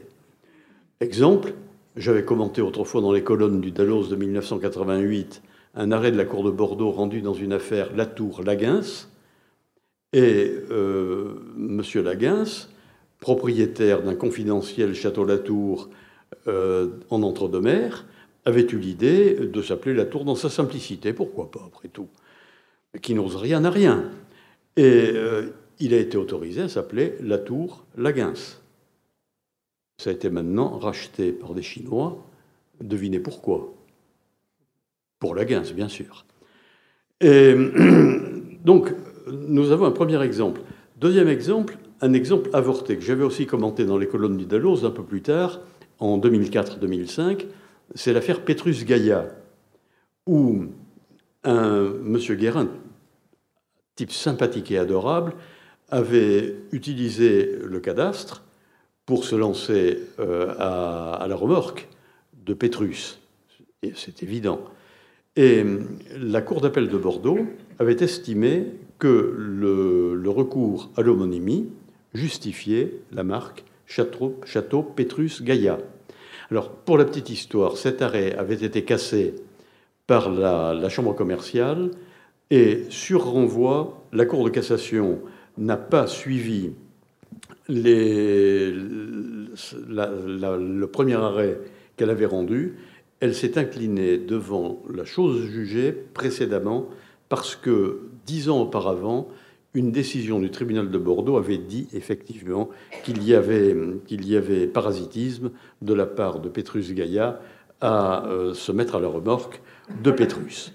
Vous voyez donc, sur ce plan, on peut considérer qu'il euh, y avait une sorte de, de justice immanente au sein de la jurisprudence qui s'expliquait de manière toute simple. C'est l'idée par laquelle euh, un, individu est propriétaire de son terrain, bien sûr, mais il est propriétaire, non déplaise à la Cour de cassation dans son arrêt d'assemblée plénière sur le nom, sur l'image du bien, que sur le nom du bien, on est investi d'un droit réel absolument indiscutable. Et Lorsque on discute en matière de contrefaçon, eh bien, on est en présence de deux droits euh, d'égale valeur qui s'opposent. Le droit de propriété qu'a le premier déposant sur sa marque et le droit au nom que lui oppose son adversaire. Pourquoi ne pas justifier l'idée selon laquelle ce n'est pas en payant 210 euros pour un dépôt électronique ou 250 euros pour un dépôt papier que l'on peut pour autant exproprier tous les légitimes ayant droit au toponyme considéré. Effectivement, si l'on raisonne en termes de, de conflit de droit, il est certain que cette jurisprudence présentait un intérêt évident. Mais voici que depuis l'arrêt FIJAC rendu en 2009 par la Cour de cassation, il y a eu une sorte d'infléchissement de, la jurisprudence en la matière. Et euh, maintenant, la mode, tout simplement parce que c'est infiniment plus, euh, plus commode et plus, et plus opérationnel, la mode est d'utiliser non plus les voies de la contrefaçon, mais les voies de la déceptivité pour aboutir exactement au même résultat, mais en suivant des voies différentes, en disant que je ne suis pas l'innocente victime de l'emprunt fait par M. X du nom de cru que j'ai déposé comme marque, mais en soutenant au contraire que, en utilisant un nom proche du mien, l'ignoble adversaire suggère au consommateur que le vin qu'il produit présente les mêmes qualités que le mien. Par exemple, que pour Figeac, je suis un premier cru B ou digne d'un premier cru B de Saint-Émilion. Pour Cheval Blanc, que je suis un premier cru A. Et ayant renversé le conflit transformer le conflit entre deux, deux intérêts purement privés, en mettant l'intérêt du consommateur dans le jeu, on aboutit à un résultat tout à fait différent. Puisque ça n'est plus un égoïste qui vient se présenter devant le tribunal, c'est au contraire un chevalier blanc qui défend le consommateur contre la publicité trompeuse que l'adversaire prétend lui infliger. Et ici, il est évident que euh, les choses peuvent se présenter, bien sûr, beaucoup mieux. Mais l'intérêt pour notre sujet, c'est que en novembre 2013, puis le 7 janvier 2014, la Cour de cassation a expressément écarté le principe même de l'homonymie pour justifier la déceptivité, pour justifier un emprunt déceptif. Dans le premier cas, il s'agissait d'une homonymie patronymique, Poiferré, et dans le second cas, d'une homonymie toponymique, Cheval Blanc, où tout de même l'adversaire du Cheval Blanc, c'est-à-dire en fait mon adversaire, avait, euh, avait 70% de sa propriété cadastrée Cheval Blanc. Et la Cour de cassation a posé en règle, bon, finalement ça, ça, ça a capoté pour des histoires de prescription. Mais euh, ici, la Cour de cassation, pour des histoires de prescription, pardonnez-moi, complètement déconnantes. Je ne sais pas quelle moquette avait fumé, le, enfin bon, le, ou, ce qu'ils avaient bu. Alors, euh, ici, la, Cour de cassation, donc, a écarté toute considération cadastrale pour justifier l'homonymie. Et curieusement, euh, l'arrêt Cheval Blanc ayant été rendu le 7 janvier 2014, en mars 2014, la Cour de cassation rendait son arrêt du Cluseau. Et dans cet arrêt du Cluseau, elle estimait que l'adversaire, parlait avec Ronan de Ducru-Beaucaillou euh, tout à l'heure, non pas l'adversaire de Ducru-Beaucaillou, mais l'adversaire d'un cru appartenant à la société elle-même propriétaire de Plus précisément le château du Cluseau de l'Istrac, que le château du Cluseau qui attaquait un château Le Cluseau de Bergerac. Bon, nous avions été déboutés sur la contrefaçon parce que la, la Cour d'appel de Paris avait estimé qu'il n'y avait pas déclinaison de, du Cluseau par le Cluseau, alors que je lui soutenais tout de même que le Cluseau, c'est le nominatif, et que du Cluso, c'est alternativement le datif ou le génitif. Un, où vas-tu? Ben, Je vais au Cluso. Et d'où viens-tu? Je viens du Cluso. Enfin, vous voyez ce qu'on pouvait imaginer comme défense, c'est bien ça. La Cour de Paris a été absolument euh, hermétique à cette démonstration, mais elle a accepté, elle a accepté expressément de condamner, ou plus exactement, elle a fait grief à la Cour d'appel de Paris de ne pas avoir sanctionné le propriétaire de Le Cluso, dont je soutenais, mais en désespoir de cause, et je n'avais plus aucun autre argument à, soulever, qu'il n'avait pas le droit de s'appeler Le Cluso parce qu'il n'avait pas assez de parcelles euh, à cadastrer Cluso. Je savais que je disais une connerie plus grosse que moi, mais euh, ben, ça a marché. Ça a marché, et c'est précisément cette jurisprudence qu'actuellement on ressort à, à, toutes les sources, avec notamment l'arrêt Grand Tousteau, où la Cour de Bordeaux vient nous dire qu'une marque Grand Tousteau est déceptive parce que le, vin ne justifie pas de parcelle cadastrée de la sorte. Mais enfin, c'est à se taper la tête contre les murs. C'est oublié, en effet, que selon la très pertinente analyse de Philippe Roudier, euh, géographe successeur, successeur d'Anjalbert et de, des grands de la, géographie viticole de, l'université Montesquieu Bordeaux-Trois. Bien, les noms de crus ne sont pas uniquement d'origine cadastrale, parce que le terroir intervient, mais également l'histoire, la religion, la fantaisie l'histoire, est-ce qu'il y a un seul tellement à l'ex-Château-Coupry qui soit cadastré d'assaut? Est-ce qu'il y a un seul tellement à Lafitte ou à Mouton qui soit cadastré Rothschild?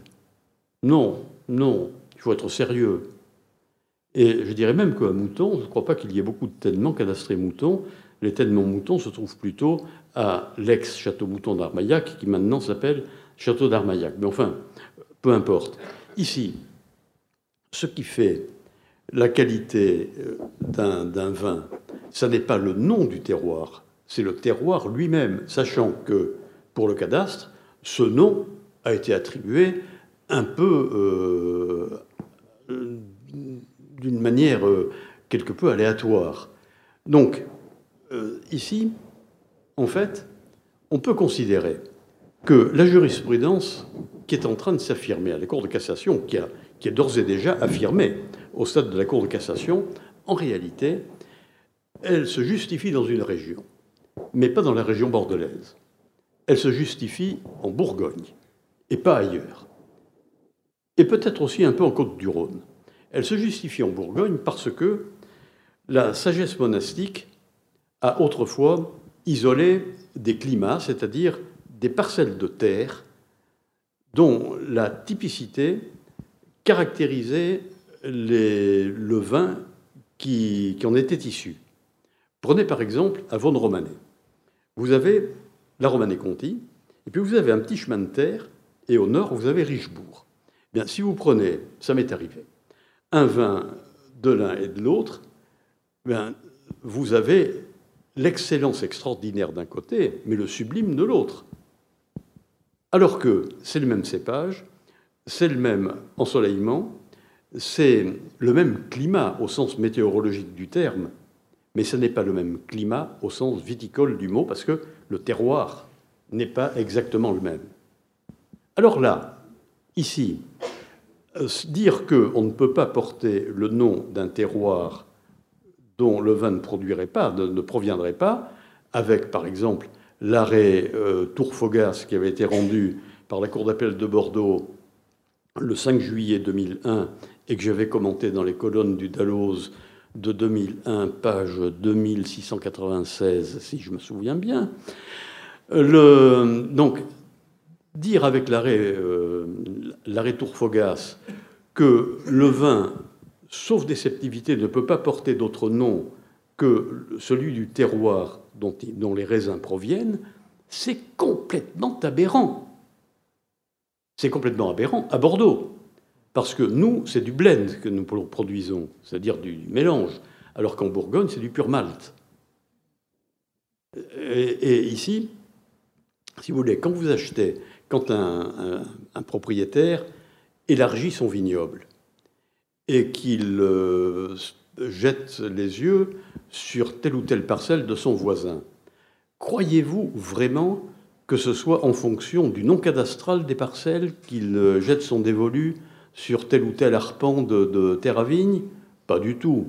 C'est en fonction de la qualité du terroir. Et j'en terminerai tout simplement pour vous montrer l'absurdité totale de la jurisprudence en, prenant un, argument que j'avais développé justement dans les colonnes du Dalloz de 2001 et qui est tout simple. À la tour, vous avez un certain nombre de, parcelles cadastrées la tour. Mais vous avez aussi des parcelles cadastrées les forts de la tour. Vous savez toutes et tous ici que le grand vin, le premier vin, est nommé, dénommé Château Latour, et que le second vin est nommé, lui, au contraire, les forts de la tour. Bien, l'absurdité de la solution de la Cour de cassation consisterait à obliger les propriétaires de la tour à n'appeler la tour que ce qui provient des parcelles de la tour et appeler l'effort de la tour ce qui provient des parcelles. Non. Non. Ce qui compte, c'est la qualité de la vendange provenant de telle ou telle parcelle. Et ce qui compte, ça n'est pas du tout, mais aucunement, la dénomination cadastrale des parcelles, c'est tout simplement le nom de l'exploitation. Nous avons ici, d'ailleurs, euh, un indice très, très fort, qui est l'arrêt Château de Cals, qui avait été rendu en 1994, quelque chose comme ça, par la Cour de justice des communautés européennes. Il s'agissait d'une propriété située au sud de Narbonne, enfin au niveau de Perpignan à peu près, euh, encore en France, si vous préférez. Euh, et,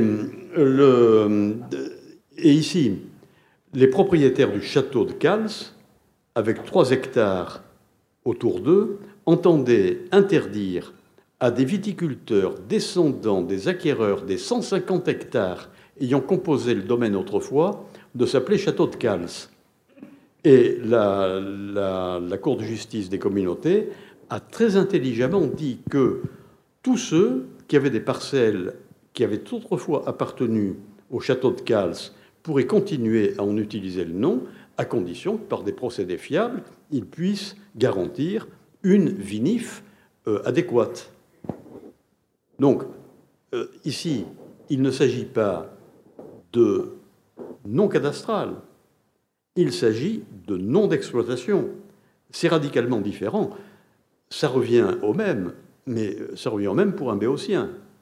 Euh, et si il y a un vœu à former en cette année qui s'achève et dans l'année qui va s'ouvrir ensuite, c'est que l'Esprit Saint frappe peut-être aux cinq quais de l'horloge ou place de la République à Bordeaux et fasse finalement comprendre aux magistrats que ce qui compte vraiment, ce n'est certainement pas le cadastre, c'est plutôt et d'une manière plus large, mais évidemment plus aléatoire, le nom de l'exploitation.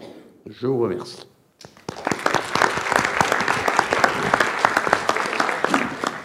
Merci, monsieur le professeur. Quelques peut-être questions très rapidement, puisque nous avons pris un petit peu de retard suite à la discussion précédente.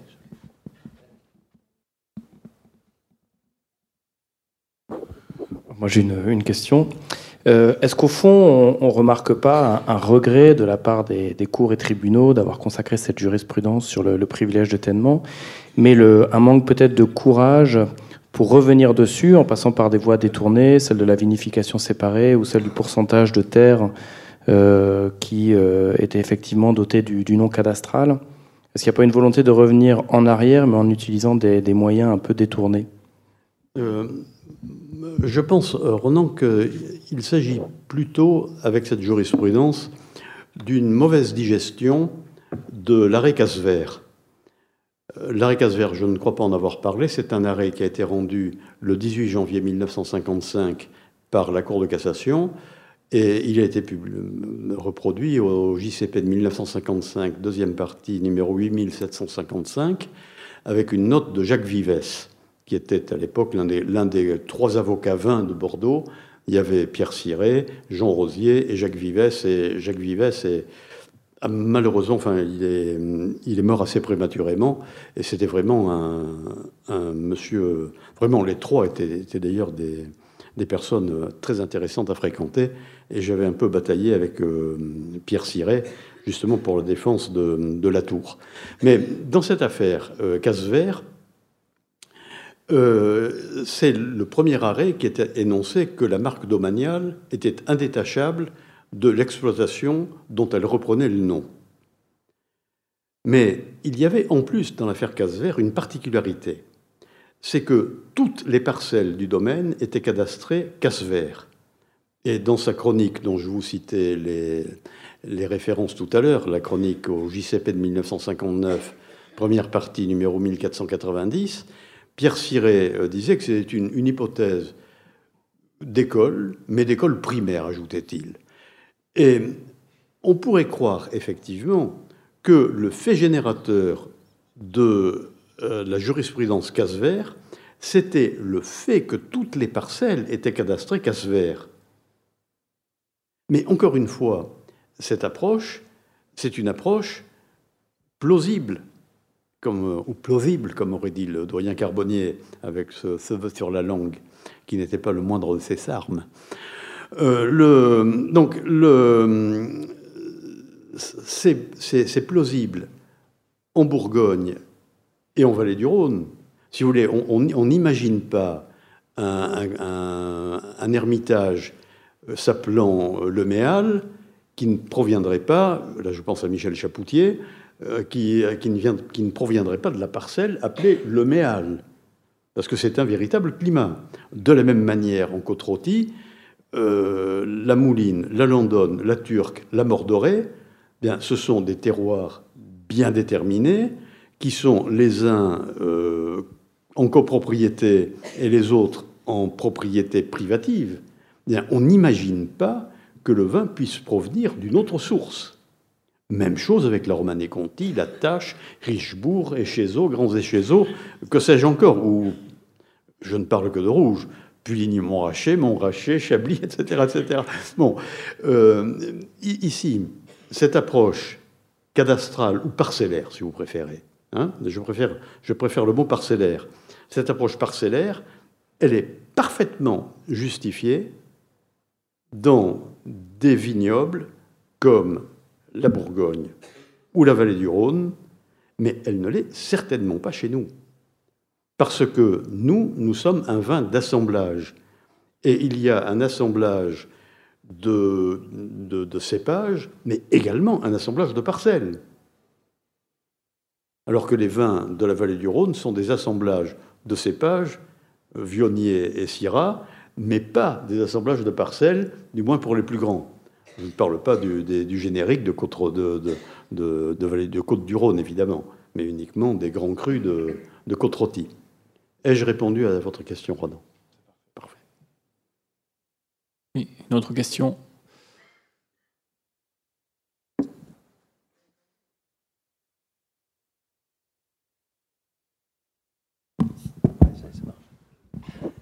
Alors, est-ce que parfois, dans, ces, procès, pour conserver les noms, il n'y a pas une forme d'ego? Parce que je pense, par exemple, euh, j'avais relevé il y a quelques années dans le Ferré qu'il euh, y avait 23 noms de châteaux à Saint-Émilion dans lesquels il y avait le terme Figeac. Alors, est-ce que, bon, euh, est-ce que Manoncourt a été particulièrement généreux? Ou alors que la tour qui a attaqué, alors je ne suis pas sûr que ça, soit, ça pose de problème, c'est une, euh, la tour d'une appellation finalement qui est, à part le, grand, euh, moins reconnu que, que, Figeac. Oui, vous avez, tout à fait raison. Euh, pour Figeac, je suis bien placé pour le savoir puisque j'ai défendu les intérêts de Figeac avec, à la demande de Thierry Manoncourt jusqu'à il y a peu où j'ai rendu mon tablier à, son épouse et à ses filles, et, hum, pour des raisons strictement personnelles. d'incompatibilité d'humeur pour euh, vous préciser parfaitement la, situation. Et nous, nous, avions, avec Thierry Manoncourt, euh, établi le constat suivant. Au, au XIXe siècle, Figeac était une immense propriété qui faisait quelque chose comme 200 ou 300 hectares, euh, qui avait des dépendances d'ailleurs. Euh, Cheval Blanc était une métairie qui appartenait à, Figeac, mais qui n'a jamais été incorporée dans le domaine de Figeac, mais qui a été vendue entre 1832 et 1837. Et les 37 hectares euh, historiques du Cheval Blanc se retrouvent actuellement un tout petit peu agrandis, mais très peu agrandis finalement. Pour Figeac, ça a été exactement l'inverse. Figeac euh, avait des propriétaires qui, qui, vivaient euh, très heureux et qui pratiquaient une sorte de, politique de feuille d'artichaut, un peu analogue à celle de Hitler, mais beaucoup plus pacifique. Au lieu d'accaparer un morceau de Pologne, un morceau de, Tchécoslovaquie, euh, les Sudètes, ils vendaient leur, des morceaux de propriété lorsqu'ils avaient besoin d'argent. Jusqu'au jour où, au XXe siècle, euh, sous l'influence notamment de M. Manoncourt et de ses prédécesseurs immédiats, on resserre un peu les boulons, la gestion devient plus sérieuse, mais le mal était fait. Il y avait des figeacs, comme vous le disiez, euh, absolument partout. Il y avait une bonne vingtaine de figeacs dans le Ferret. Et, et nous nous sommes demandé comment euh, mettre un peu d'ordre là-dedans Eh bien, nous sommes partis tout simplement de l'affaire du château de Cals, en disant que, bon, il y a eu une division du domaine, eh bien, nous allons faire le départ entre les légitimes ayants droit euh, au nom FIJAC et ceux qui n'ont pas de droit historique, qui n'ont jamais appartenu à la propriété et qui sont des usurpateurs. Alors, je ne vous ne dirai pas de nom pour ne, pour ne vexer personne. Mais euh, ici, si vous voulez, la ligne était, très simple. Tandis que la tour, la tour, c'est uniquement une démarche euh, commerciale, une démarche de marketing, pour éviter que le nom se vulgarise, se banalise, et finalement que la dilution, la fameuse dilution, frappe ce, pauvre Château-Latour qui n'en demandait mais. Euh, était-ce véritablement indispensable? Rétrospectivement, je pense que j'ai peut-être un peu prêté, non pas mon talent, mais mon énergie, à une cause qui n'était peut-être pas totalement justifiée. Parce que euh, nous avons fait tomber, enfin tomber, on a obtenu l'ablation du là euh, dans un certain nombre de cas qui, ça mériterait peut-être d'être revu. Mais euh, dans l'affaire Latour, euh, je, peux vous dire, maintenant sans offenser la mémoire de, de Pierre Siret, ni offenser la réputation, puisque je ne pense pas qu'il soit mort, d'Étienne Ripton, que euh, la démarche de la Tour a, plus été une démarche marketing qu'une démarche vraiment euh, podologique pour, euh, faire semblant d'être savant.